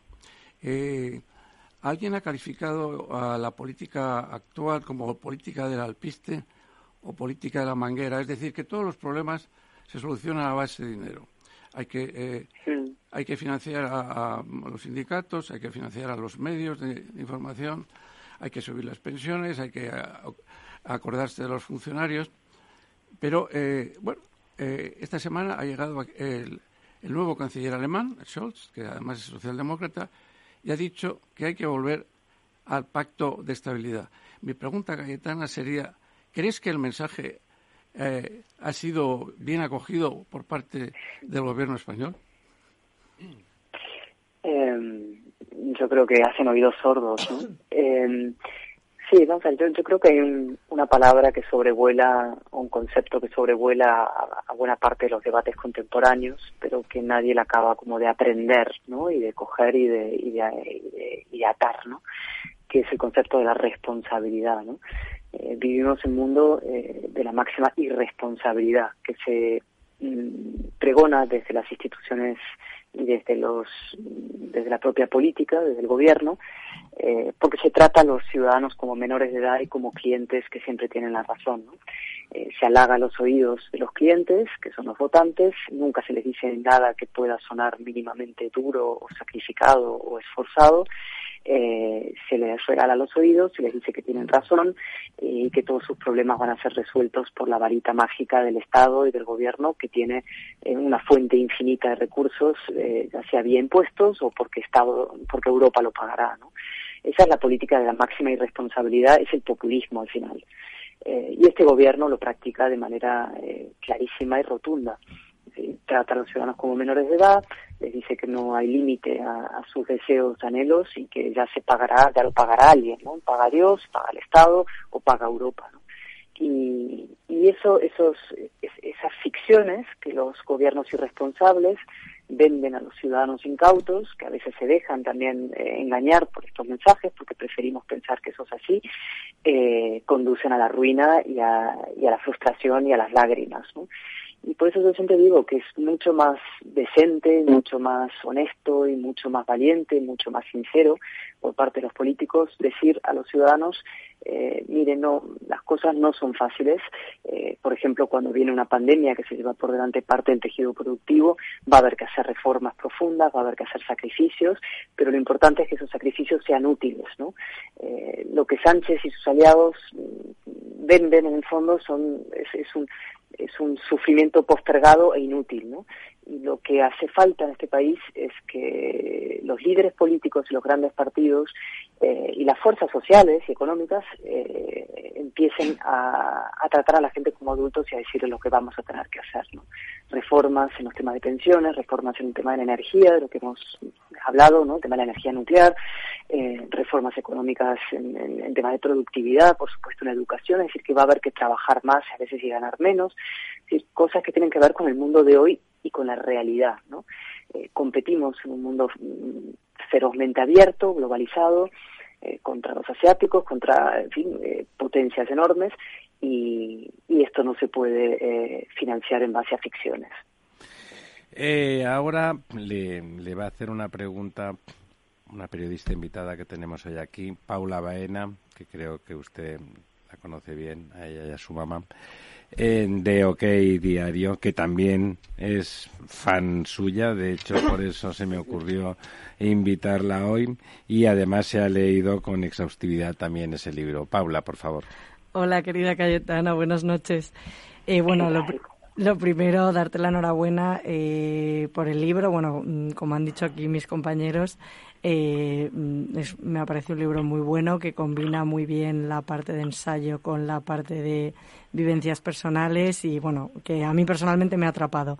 Entonces, te quería preguntar ya, una vez eh, habiendo escrito este libro en el que mm, te has vaciado y, como has comentado antes, eh, es un libro escrito para mm, conseguir esa alternativa, que esa alternativa política y cultural eh, llegue al gobierno, ¿qué papel tienes tú o te gustaría tener a ti en esa alternativa y, cuál es eh, tu futuro en, esa alternativa que, proclamas? Pues mira, la, la, vida da muchas vueltas, con lo cual es muy difícil hacer mm, pronósticos. Y, yo, no me creerán, pero realmente soy muy ajena a, los cálculos, o sea, no, no hago cálculos.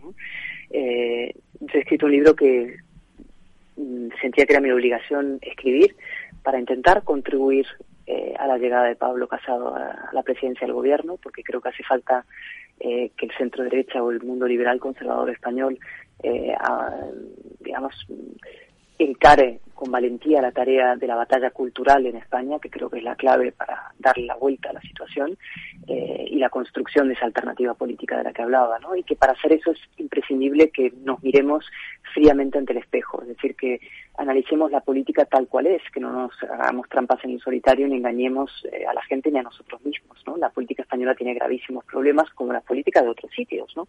Esto es un libro sobre eh, mi experiencia personal, pero todos los que aparecemos en ese en este relatos somos al final arquetipos y anécdotas de categorías mucho más eh, amplias, ¿no? categorías que pueden extenderse no solamente a lo que pasa en la política española en su conjunto, sino a la política democrática en el mundo contemporáneo. ¿no?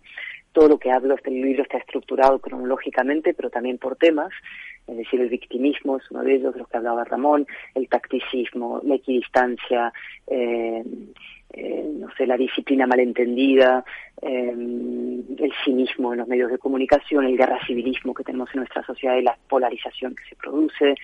Eh, es decir, todos estos elementos son, son males que están afligiendo a la política no solamente en España, sino en otros sitios. Por lo cual yo soy una anécdota en todo esto. pero me preguntas personalmente qué te gustaría hacer, pues contribuir desde donde esté y la posición en la que esté eh, a la construcción de esa, de esa alternativa política. Evidentemente los que estamos en esto y quienes están en esa mesa que han sido políticos eh, saben que a los que nos gusta la política y tenemos vocación política queremos estar en la primera línea política. ¿no? Un político que te diga que no quiere estar en primera línea política eh, te está engañando en general. Si yo tengo una profunda eh, pasión y vocación política y a esto querría dedicarme y en primera línea si pudiera. ¿no? Eh, pero evidentemente estas cosas no dependen solamente de uno eh, y al final somos también secundarios, ninguno de nosotros es imprescindible. Y lo esencial es empujar en la dirección adecuada. Eh, desde donde sea, desde las conferencias, desde los medios de comunicación, desde el intentar ser una voz influyente en el debate público contemporáneo y, siempre empujando en la dirección que consideramos la correcta y en este caso para mí es la defensa del orden constitucional y dar la batalla cultural contra el flagelo, eh, el gran mal, en mi opinión, contemporáneo, eh, que son las políticas identitarias, que lo fueron también en el siglo XX, pero vuelven a serlo en el siglo XXI, y que en España tenemos eh, manifestaciones muy, muy exageradas y nocivas de esas políticas identitarias.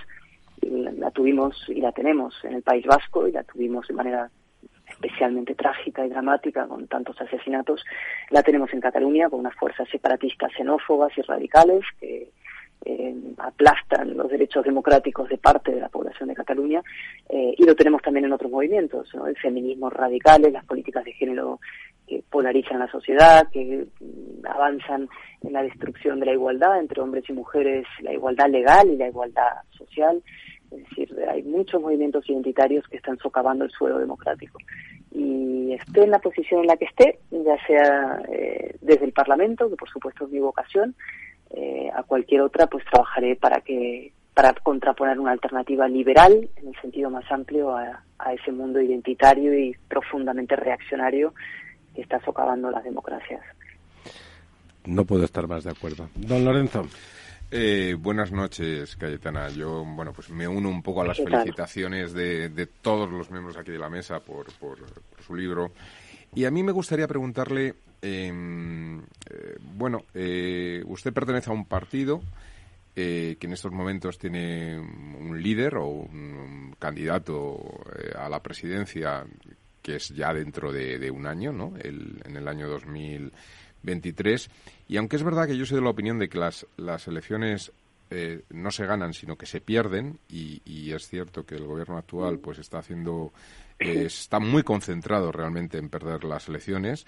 Eh, pero también es verdad que el candidato eh, que estaría en el partido principal eh, del gobierno, digamos, del lado contrario, del rival ¿no? del Partido Popular, que sería el señor Pedro Sánchez, pues una persona que ha demostrado ser bastante peleón y ser una persona con una capacidad de, de resistencia y, bueno y de lucha significativa no eh, dentro del Partido Socialista pues bueno eh, la verdad es que es un ejemplo de, de, lucha política no lo que lo que en su momento lo que en su momento hizo no y claro nos encontramos con un partido eh, el Partido Popular donde hay una candidata regional que, que, cuando allí donde va, pues va como casi como medio metro elevada del suelo, ¿no? Es decir, realmente es, es un candidato ganador, ¿no? Es decir, cualquiera que, que busque y en el sentido legítimo de, la consecución del poder para transformar la sociedad, pues se daría cuenta que a nivel de partido pues, pues tienen un caballo ganador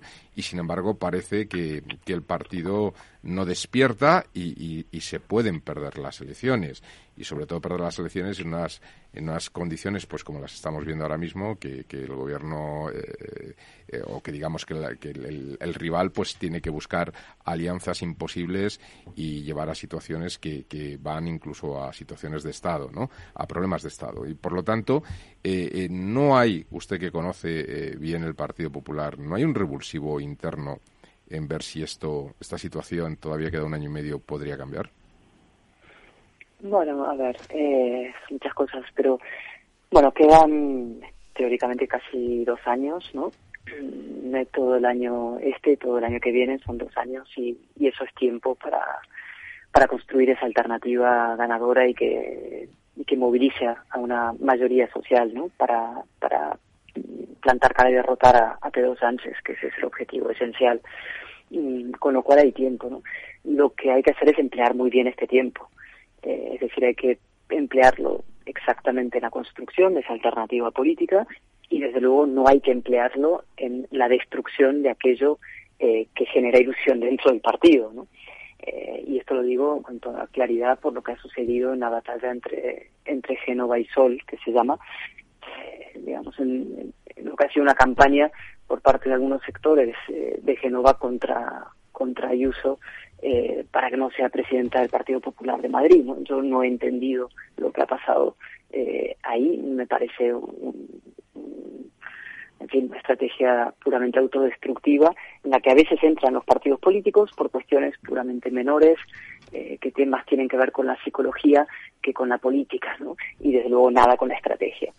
Eh, es decir, Ayuso eh, ganó de manera arrolladora en, en, la Comunidad de Madrid, dio a la alternativa una oportunidad eh, que no teníamos íbamos mal en las encuestas y fue un revulsivo impresionante. Y yo creo que lo que hay que hacer es, aparte de darle las gracias por esa oportunidad que nos ha dado, es aprovechar la enorme ilusión que ella ha generado para eh, eh, multiplicarla a lo largo y ancho de España y generar una poderosísima corriente de opinión y movimiento de ilusión para, para ganar las elecciones generales y yo espero que el partido esté en eso ya, ¿no? Después de estos últimos meses de, inexplicables y absurdas mm, peleas y que, que se haya entrado en razón y que y que y que ahora se trabaje en la buena dirección. Pero ese cambio de ciclo que parece que se está contagiando a otras comunidades, pues, pues, estamos viendo cómo se mueven las encuestas en Castilla y León, pero también un poco el, la fuerza que, que, está cogiendo Juanma Moreno en, Andalucía, no parece que las encuestas lo reflejen a nivel nacional. Es decir, que realmente hay que hacer mucho esfuerzo estos dos años, ¿no? Hay que hacer esfuerzo, sí, sí, ¿no? Pero es que hay que hacer el esfuerzo todos los días, ¿no? Siempre ha habido, y, y lo mencionabas hace un momento, siempre ha habido como dos teorías y sobre todo en, la, en el centro derecha, ¿no? Que es eh, quienes creen que hay que sentarse a esperar el cadáver del enemigo pasar y quienes creemos que lo que hay que hacer es eh, derrotar al adversario y contraponer eh, a ese adversario una alternativa mucho más potente y mejor, ¿no? Y, y, hay que trabajar, en mi opinión, en este segundo, en este segundo escenario y en esta segunda estrategia. ¿no?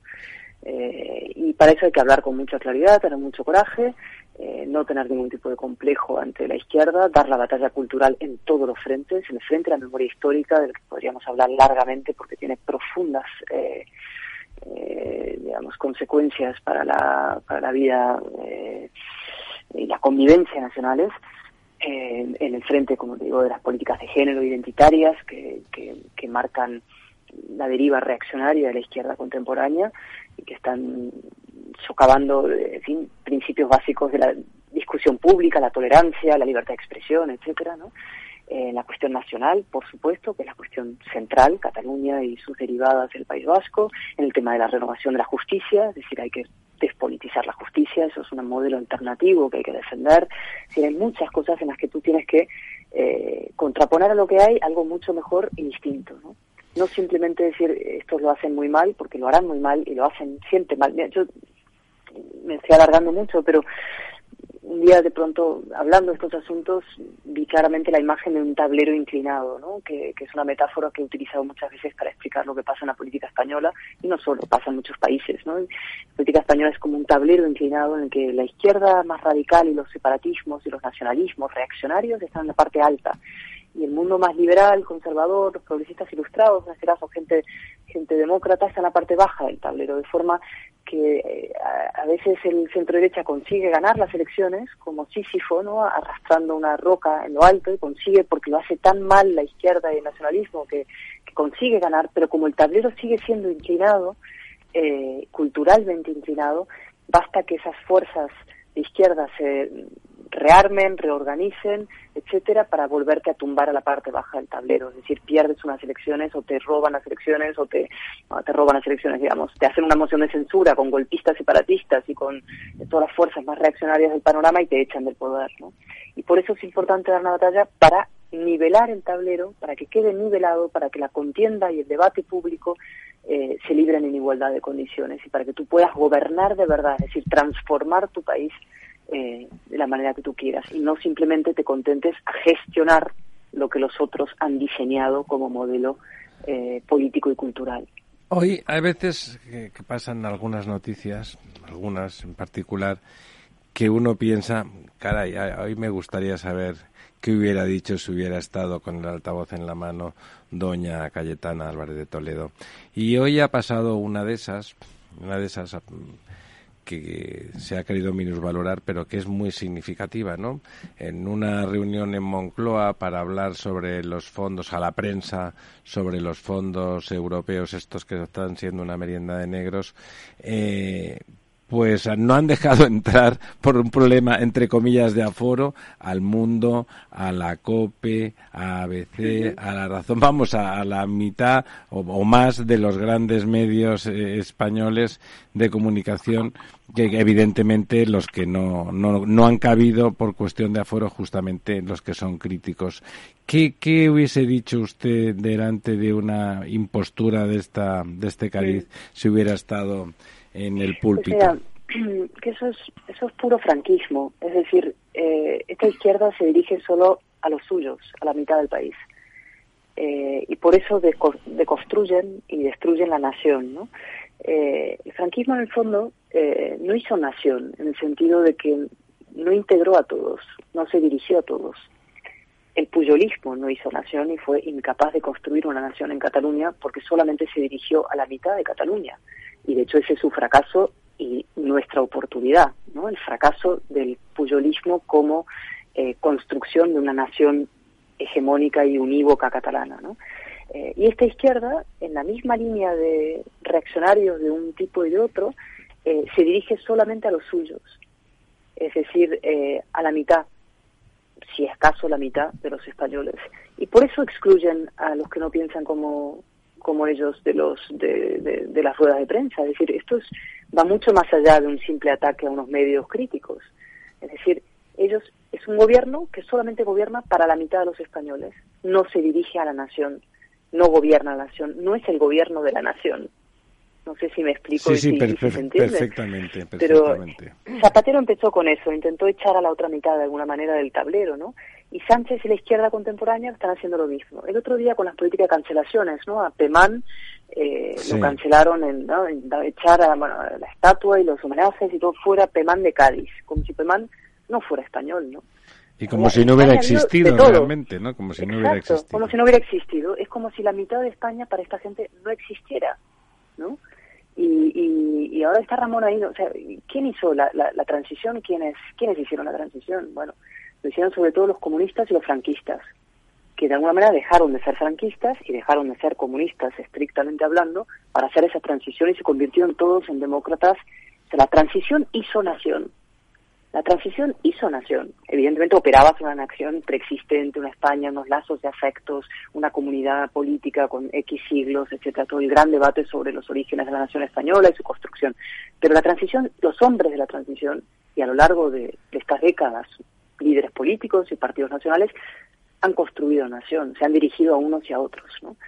Hasta que llega un individuo que es Rodríguez Zapatero, que yo creo que es esencial, ¿no? Crucial y dramáticamente crucial en la historia española, y dice romper eso. Y entonces se dirige solamente a una mitad y rompe las reglas del juego, a través de la reforma del Estatuto de Cataluña, que rompe los consensos constitucionales, la negociación con ETA, por supuesto, e integra, ¿qué es lo que hace? No hace a favor del Partido Comunista, etcétera, no sé qué, sino el mundo del FRAP, que a eso se dirigía la interpelación que le hice a Pablo Iglesias, es decir, Pablo Iglesias y su mundo, el mundo del FRAP, el mundo de la radicalidad más extrema, de la marginalidad, de los que quedaron extramuros de la transición, el lumpen, esa gente odiaba al Partido Comunista, odiaban a Carrillo, el propio, el propio Iglesias, su padre, etcétera, despreciaban a Carrillo. Incluso lo dijo cuando murió Carrillo, mira, fíjate yo que Carrillo, que incluso mi papá que era frapero, nunca le gustó Carrillo, ¿no? Detestaban ese mundo.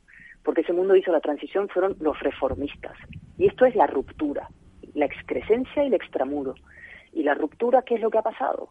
Por obra y gracia del Partido Socialista, que perdió el alma en parte del camino, eh, está ahora en el corazón del sistema. Y lo que está es la ruptura en, la el corazón del sistema, eh, horadando el sistema desde el corazón mismo eh, del gobierno de la nación. Y eso es lo que está pasando. Y por tanto es normal que se dirijan solamente a los suyos, porque esto es un proceso de ruptura, no es un gobierno nacional, no es un gobierno que se dirija a todos, eh, sino que se dirija simplemente a los que piensan como ellos.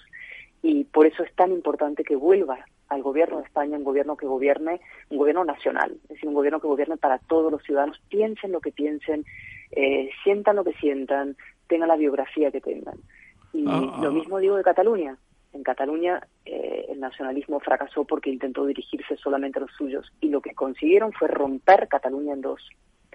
Y, ahora encuentro, ahora encuentro, Cayetana, eh, la clave de esa cita que haces en una página que no me acuerdo cuál, eh, cuando recuerdas una frase que se me atribuye de las elecciones del 77, refiriéndome al Partido Socialista, aquello de claro. 100 años de honradez y 40 de vacaciones. Es decir, estuvo la cosa en un pacto constitucional, constituyente, mejor dicho, y en estos días nos han dado mucho ánimo una película que están haciendo con dos personas de entonces. Una es Fernando Suárez defendiendo la ley de defensa, la ley de reforma política. Sí, y a un servidor en los pactos de la Moncloa.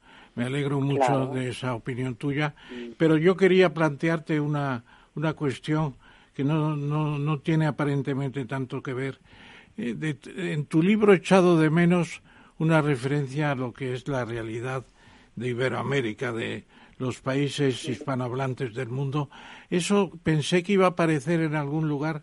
Se, se, se piensa que va a llegar y no llega. Yo te recuerdo aquel, y lo digo cuando voy por allí mucho, eh, y tiene gran resonancia, en contra de lo que a veces piensan algunos, el artículo 1 de la Constitución de Cádiz, que dice la nación española es la reunión de todos los españoles de ambos hemisferios. Esa mentalidad hay que tenerla, sobre todo cuando vemos que en esos países hay una crisis comparable a la de España. Es decir, Argentina está en el viaje a ninguna parte. ¿eh? Después de la posibilidad de Macri, eh, lo que están haciendo los dos Fernández es el viaje a ninguna parte. y en Chile, que parecía que tenían la cosa enfocada y habían superado el golpe de Pinochet, entran otra vez en las oscuridades de los radicalismos que llevaron, que llevaron a Allende a la ruina.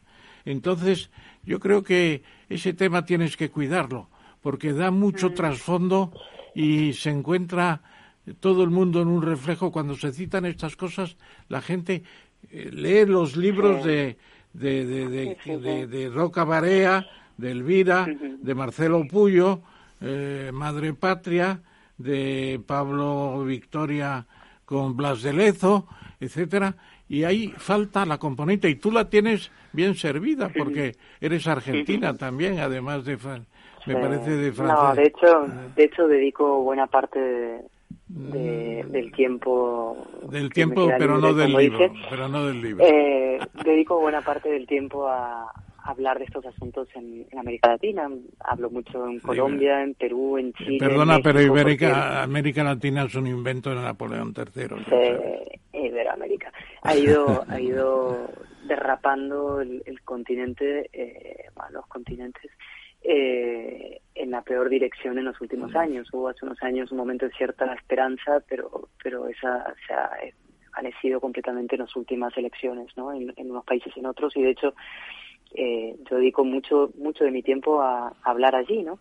Y ahora que es tan fácil a través de los Zooms y las plataformas, pues eh, con, con más frecuencia todavía, ¿no? Y tenemos problemas muy similares y de hecho mucha gente que ha leído el libro ahí eh, entiende que los problemas de los que hablo sobre el funcionamiento de los partidos, sobre los temas identitarios, sobre los problemas de la democracia, en definitiva, eh, son evidentemente no idénticos, pero parecidísimos y, y extrapolables el diagnóstico y las soluciones también a lo que a lo que les pasa allí no y, y nada que te agradezco la reflexión y que digamos aparecen apuntes pero sí podría haber dedicado un capítulo largo a ello pero pero ahí se quedó mi experiencia local. Para el próximo libro a lo mejor. la segunda parte eso es. Gracias la segunda parte. La última pregunta para el embajador don Gonzalo Ortiz. Gracias eh, Cayetana, ahora te hago una pregunta en, tu calidad de diputada eh, de Barcelona. En tu libro, página 197, dices que la mitad marginada en Cataluña hay que ofrecerle presencia, prestigio, presupuesto y poder. Entonces mi pregunta es, da la impresión de que este gobierno no está a favor o eh, no está ni a favor ni en contra del secesionismo catalán, o más bien que está a favor del secesionismo catalán si juzgas no por lo que pueda decir, sino por los actos.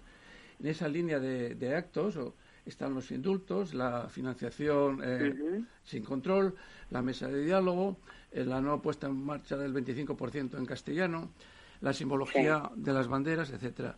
Entonces, eh, la pregunta es, ¿por qué el gobierno no hace nada para ayudar, para visibilizar, para dar presencia, prestigio, presupuesto y poder a la mitad marginada de Cataluña.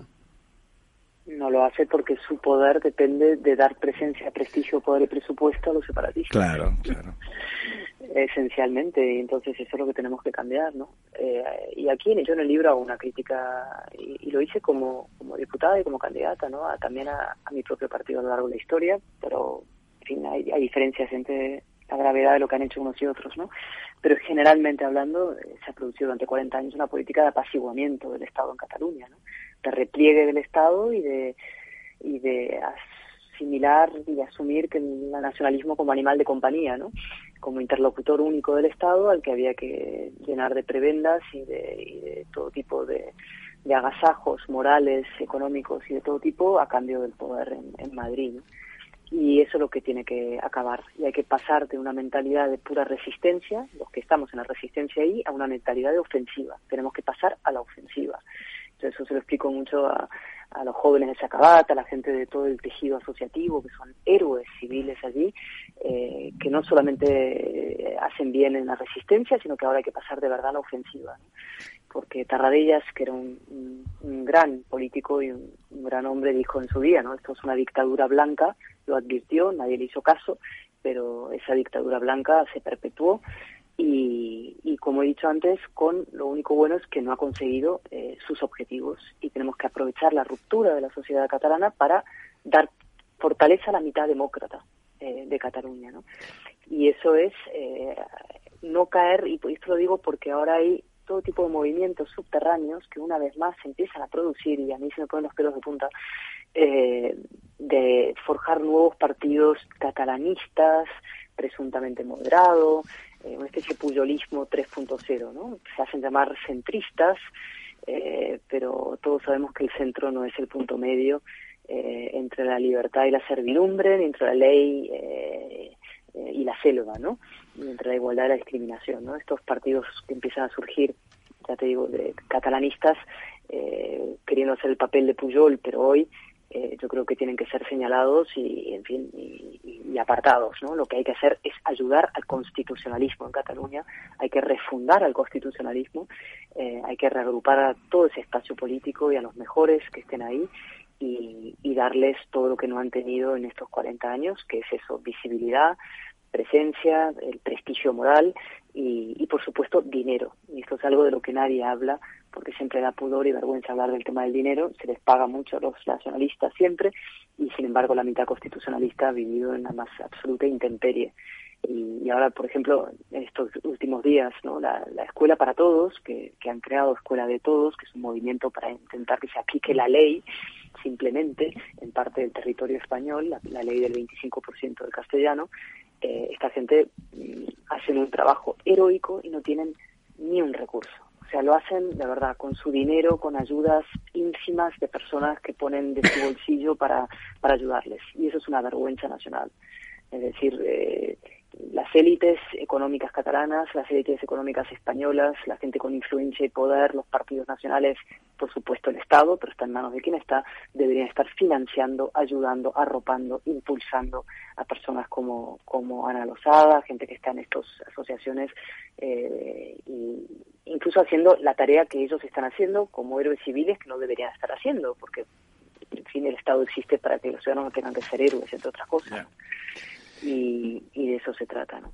Bueno, me quedo con las ganas de, de, preguntarle a doña Cayetana cómo se hace eso. Yo soy catalán de los constitucionalistas y cómo se hace más allá de, del discurso. En otro día la invitamos en la en la praxis política, ¿no? Imaginando que se tiene alguna alguna herramienta como esa praxis. Dos cosas, no es no es tan difícil, sí, en, el plano político que es difícil porque hay egos por medio, pero es reagrupar a todo el espacio, a las personas, a los partidos que están trabajando ahora de manera dispersa.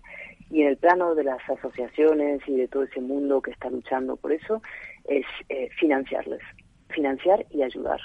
Y financiar a medios de comunicación constitucionalistas en Cataluña, incentivos eh, para los constitucionalistas. Hasta ahora los únicos que han tenido incentivos son los nacionalistas. Es un chollo ser nacionalista en Cataluña sí, sí, es, un chollo. es el ascenso social. Y ser un constitucionalista es una ruina en Cataluña. Efectivamente. Y tenemos que acabar con esa historia. Aquí estamos en Madrid. Doña Cayetana, ha sido un placer como era, como era previsible y como dicen que siempre es los que la conocen. Muchísimas gracias y hasta la próxima que esperamos que sea pronto. Muchísimas gracias, muchas gracias por la invitación. Gracias, Muchas gracias, Cayetana. La verdad desnuda, Capital Radio. Capital Radio existe para ayudar a las personas a formarse y conocer la verdad de la economía. Los valores que Capital Radio defiende son la verdad, la libertad y la responsabilidad. Capital Radio es una empresa independiente que no se identifica con ideologías políticas. Capital Radio está aquí para ayudar a las empresas a comunicar cómo crean valor. Capital Radio apuesta por empresas sostenibles, transparentes y comprometidas con la sociedad. ¿Y tú? ¿También quieres trabajar por un mundo mejor? Aquí tienes tu sintonía. Capital Radio, con la gente que aporta y no se aparta.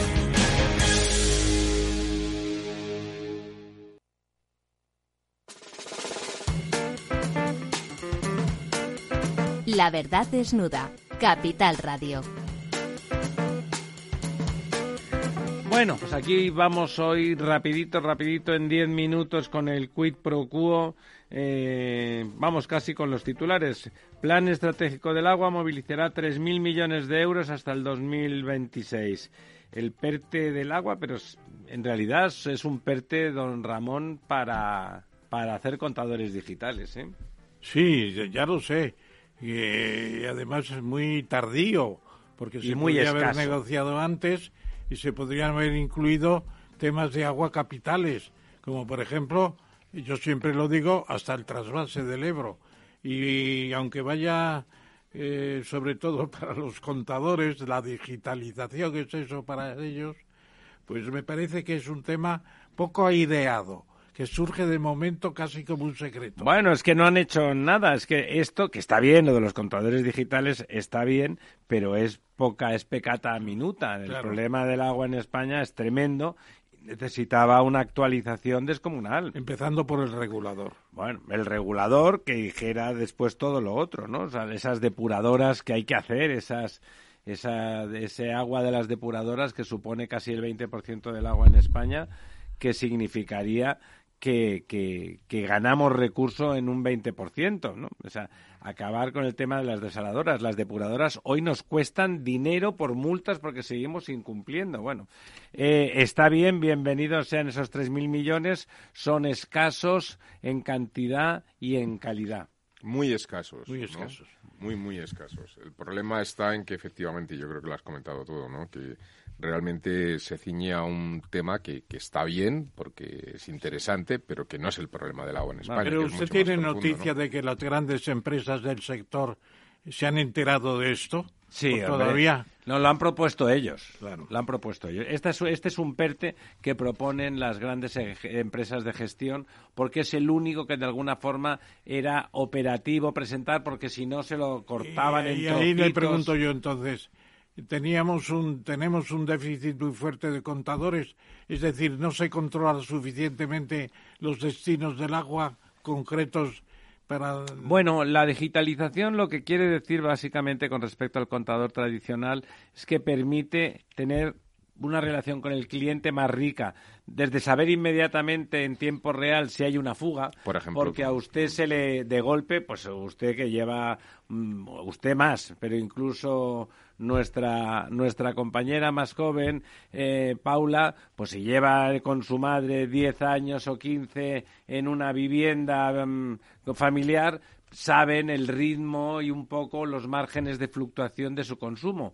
Eh, cuando hay una fuga, se detecta inmediatamente. Ven que el consumo se dispara de forma absurda, no porque venga un primo más y haya más duchas, que es un 10%, sino que de golpe aquello no es normal. Por ejemplo, y permite, desde luego, hacer mucha eficiencia. Vamos, todos hemos vivido al señor que venía a leer el contador del agua, ¿no? Eso ya ha desaparecido. Hablábamos de problemas de guerra, don Lorenzo, pero Corea del Norte, él y ellos a lo suyo, ¿no? Vuelven a lanzar otro misil, en una semana ya es el segundo. ¿Qué le parece eso? Bueno, es una continua, eh, un continuo ataque al statu quo, al estatus anterior de hegemonía de Estados Unidos y acaso de conversaciones entre Estados Unidos y Rusia. Ahora ya las conversaciones tienen que ser sobre todo con China y además cualquier país como Irán o no digamos Corea del Norte se hacen su bomba atómica que se le ofrecieron a Franco hacer la bomba atómica y se podría haber hecho en España. Y Franco preguntó, ¿y eso cuánto cuesta? Y le dijeron, tres mil millones de pesetas. Dice, es muy caro, muy caro. Quédensela ustedes, pues mira, una cosa sensata que hizo, ¿no? Bueno, yo lo que destacaría de esta, no solo de la noticia, sino de lo que está ocurriendo en Corea del Norte, es que estos proyectiles que está lanzando ahora son hipersónicos. Es decir, son hipersónicos, entrarían dentro de esta tecnología que ahora están eh, avanzando tanto, Que es casi imposible de tanto detectar, China ¿no? como Rusia y en la que Estados Unidos parece que, que se ha quedado un poco atrás, ¿no? Claro, el ver que un país como Corea del Norte se mete en esta carrera, ¿no? En esta carrera, ¿no? Pues es, es bastante sorprendente, ¿no? Bueno, La- también se puede hacer una valoración de lo que ha ocurrido en los últimos cuatro años, en el sentido de que tanto el presidente surcoreano Moon Jae-in como eh, el anterior presidente norteamericano Trump eh, se reunieron con, eh, con Kim, con Kim Jong-un, y parecía que habían avanzado algo en el tema de la desnuclearización. La realidad ha sido otra. La realidad es que Corea del Norte ha seguido produciendo sus bombas atómicas y mejorando su eh, eh, tecnología misilística. Muy bien. Es que modestamente hablando, don Gonzalo No, Ortiz no. ha sido embajador en Corea del Norte y en Corea del Sabemos que es el embajador. Ahora cuando ha- cuando ha- lo he mirado digo, pero si es el que más sabe aquí de Corea. de aquí y de parte del extranjero. de Bueno, parte del extranjero. La siguiente me recuerda a mi infancia. Usted recordará, don Ramón, que el trasplante de órganos de cerdos al hombre ya se había planteado con anterioridad. Hace mucho tiempo. Hace mucho tiempo. Esperemos que esto, eh, que, el, que el trasplantado sobreviva, porque ahí de lo que bueno, se trata... son, son eh, animales especialmente preparados, que ya tienen Van a la universidad. los tejidos para no ser agresivos en los transportes y en los trasplantes, que no haya rechazo, están muy preparados. Y para cada tipo de, de persona puede haber un tipo de trasplante. Un tipo de cerdo Eh, distinto. Pero recuerde usted, ¿sabe cuántos trasplantes de corazón hubo el año pasado a pesar de la pandemia en No. España? 278. Caramba. Es el primer país del mundo. Bueno, tenemos muchos donantes. Los españoles Muchos donantes. somos unas anormales, pero Ahora somos buenas menos, personas. porque afortunadamente se introdujo el casco en los motoristas, porque antes era el paraíso Del para trasplante, nuestra ¿no? desgracia de los trasplantes. Yo conozco quien dice que para que le trasplanten un corazón de cerdo, que le dejen morir. porque- Sí, hay quien piensa Yo eso. no, yo no. Hombre, es un hito de, De la hecho- medicina. Es verdad que puede, De puede hecho- chocar un poco, ¿no? De hecho, eh, me parece haber leído que la persona a quien le han hecho el trasplante era un reo, es decir, una persona que voluntariamente se ha ofrecido porque, claro, si no, moría seguro porque no estaba en ninguna lista de espera de nada, ¿no? Es decir, que era un personaje, bueno, pues Bueno. Que, que, que ha sido un, un conejillo, conejillo, de indias, directamente, un conejillo de indias. A ver, yo espero por él y por el resto de la humanidad que, que eso funcione. En, en el pasado se hicieron hace tiempo pruebas y no fueron exitosas. ¿Quiere comentar algo, don Gonzalo? Que No. le veía conozco. Muy bien.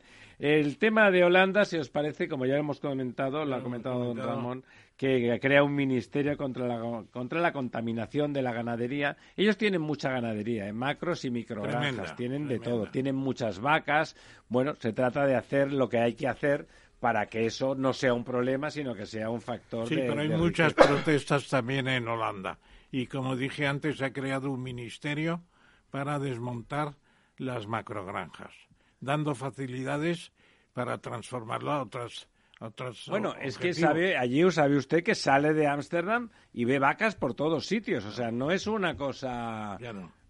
No, no, sí, sí. yo lo- hace muy poco estuve allí, coges el tren, iba en tren de Ámsterdam a Eindhoven y veías nada más salir vacas por- desde el tren por todos sitios. Pues que no le extrañe usted lo que le pasó a mi hermano Juan, que le escribió un amigo desde los Pirineos. Y digo, ¿y qué te cuenta?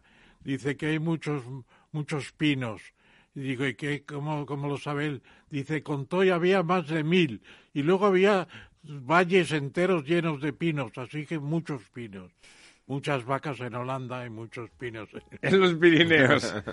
Venga, don Ramón, la última noticia, la, buena. última es casi siempre Florentino, que además de ganar en Riad, en una capital que hace 30 En este años, caso ha sido Iberdrola, ¿no? eh, está, pues Iberdrola, bueno, claro, no que es Sánchez Galán, no es Florentino. Sánchez Galán, me he equivocado. Don perdón. Ramón. Don Iberdrola ha sido- Como se entere Florentino... Se lleva 7.000 millones de euros de proyectos de megavatios, perdón, 7.000 megavatios, que yo creo que debe ser más.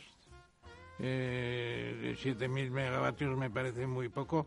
Son siete grupos nucleares, no está mal tampoco.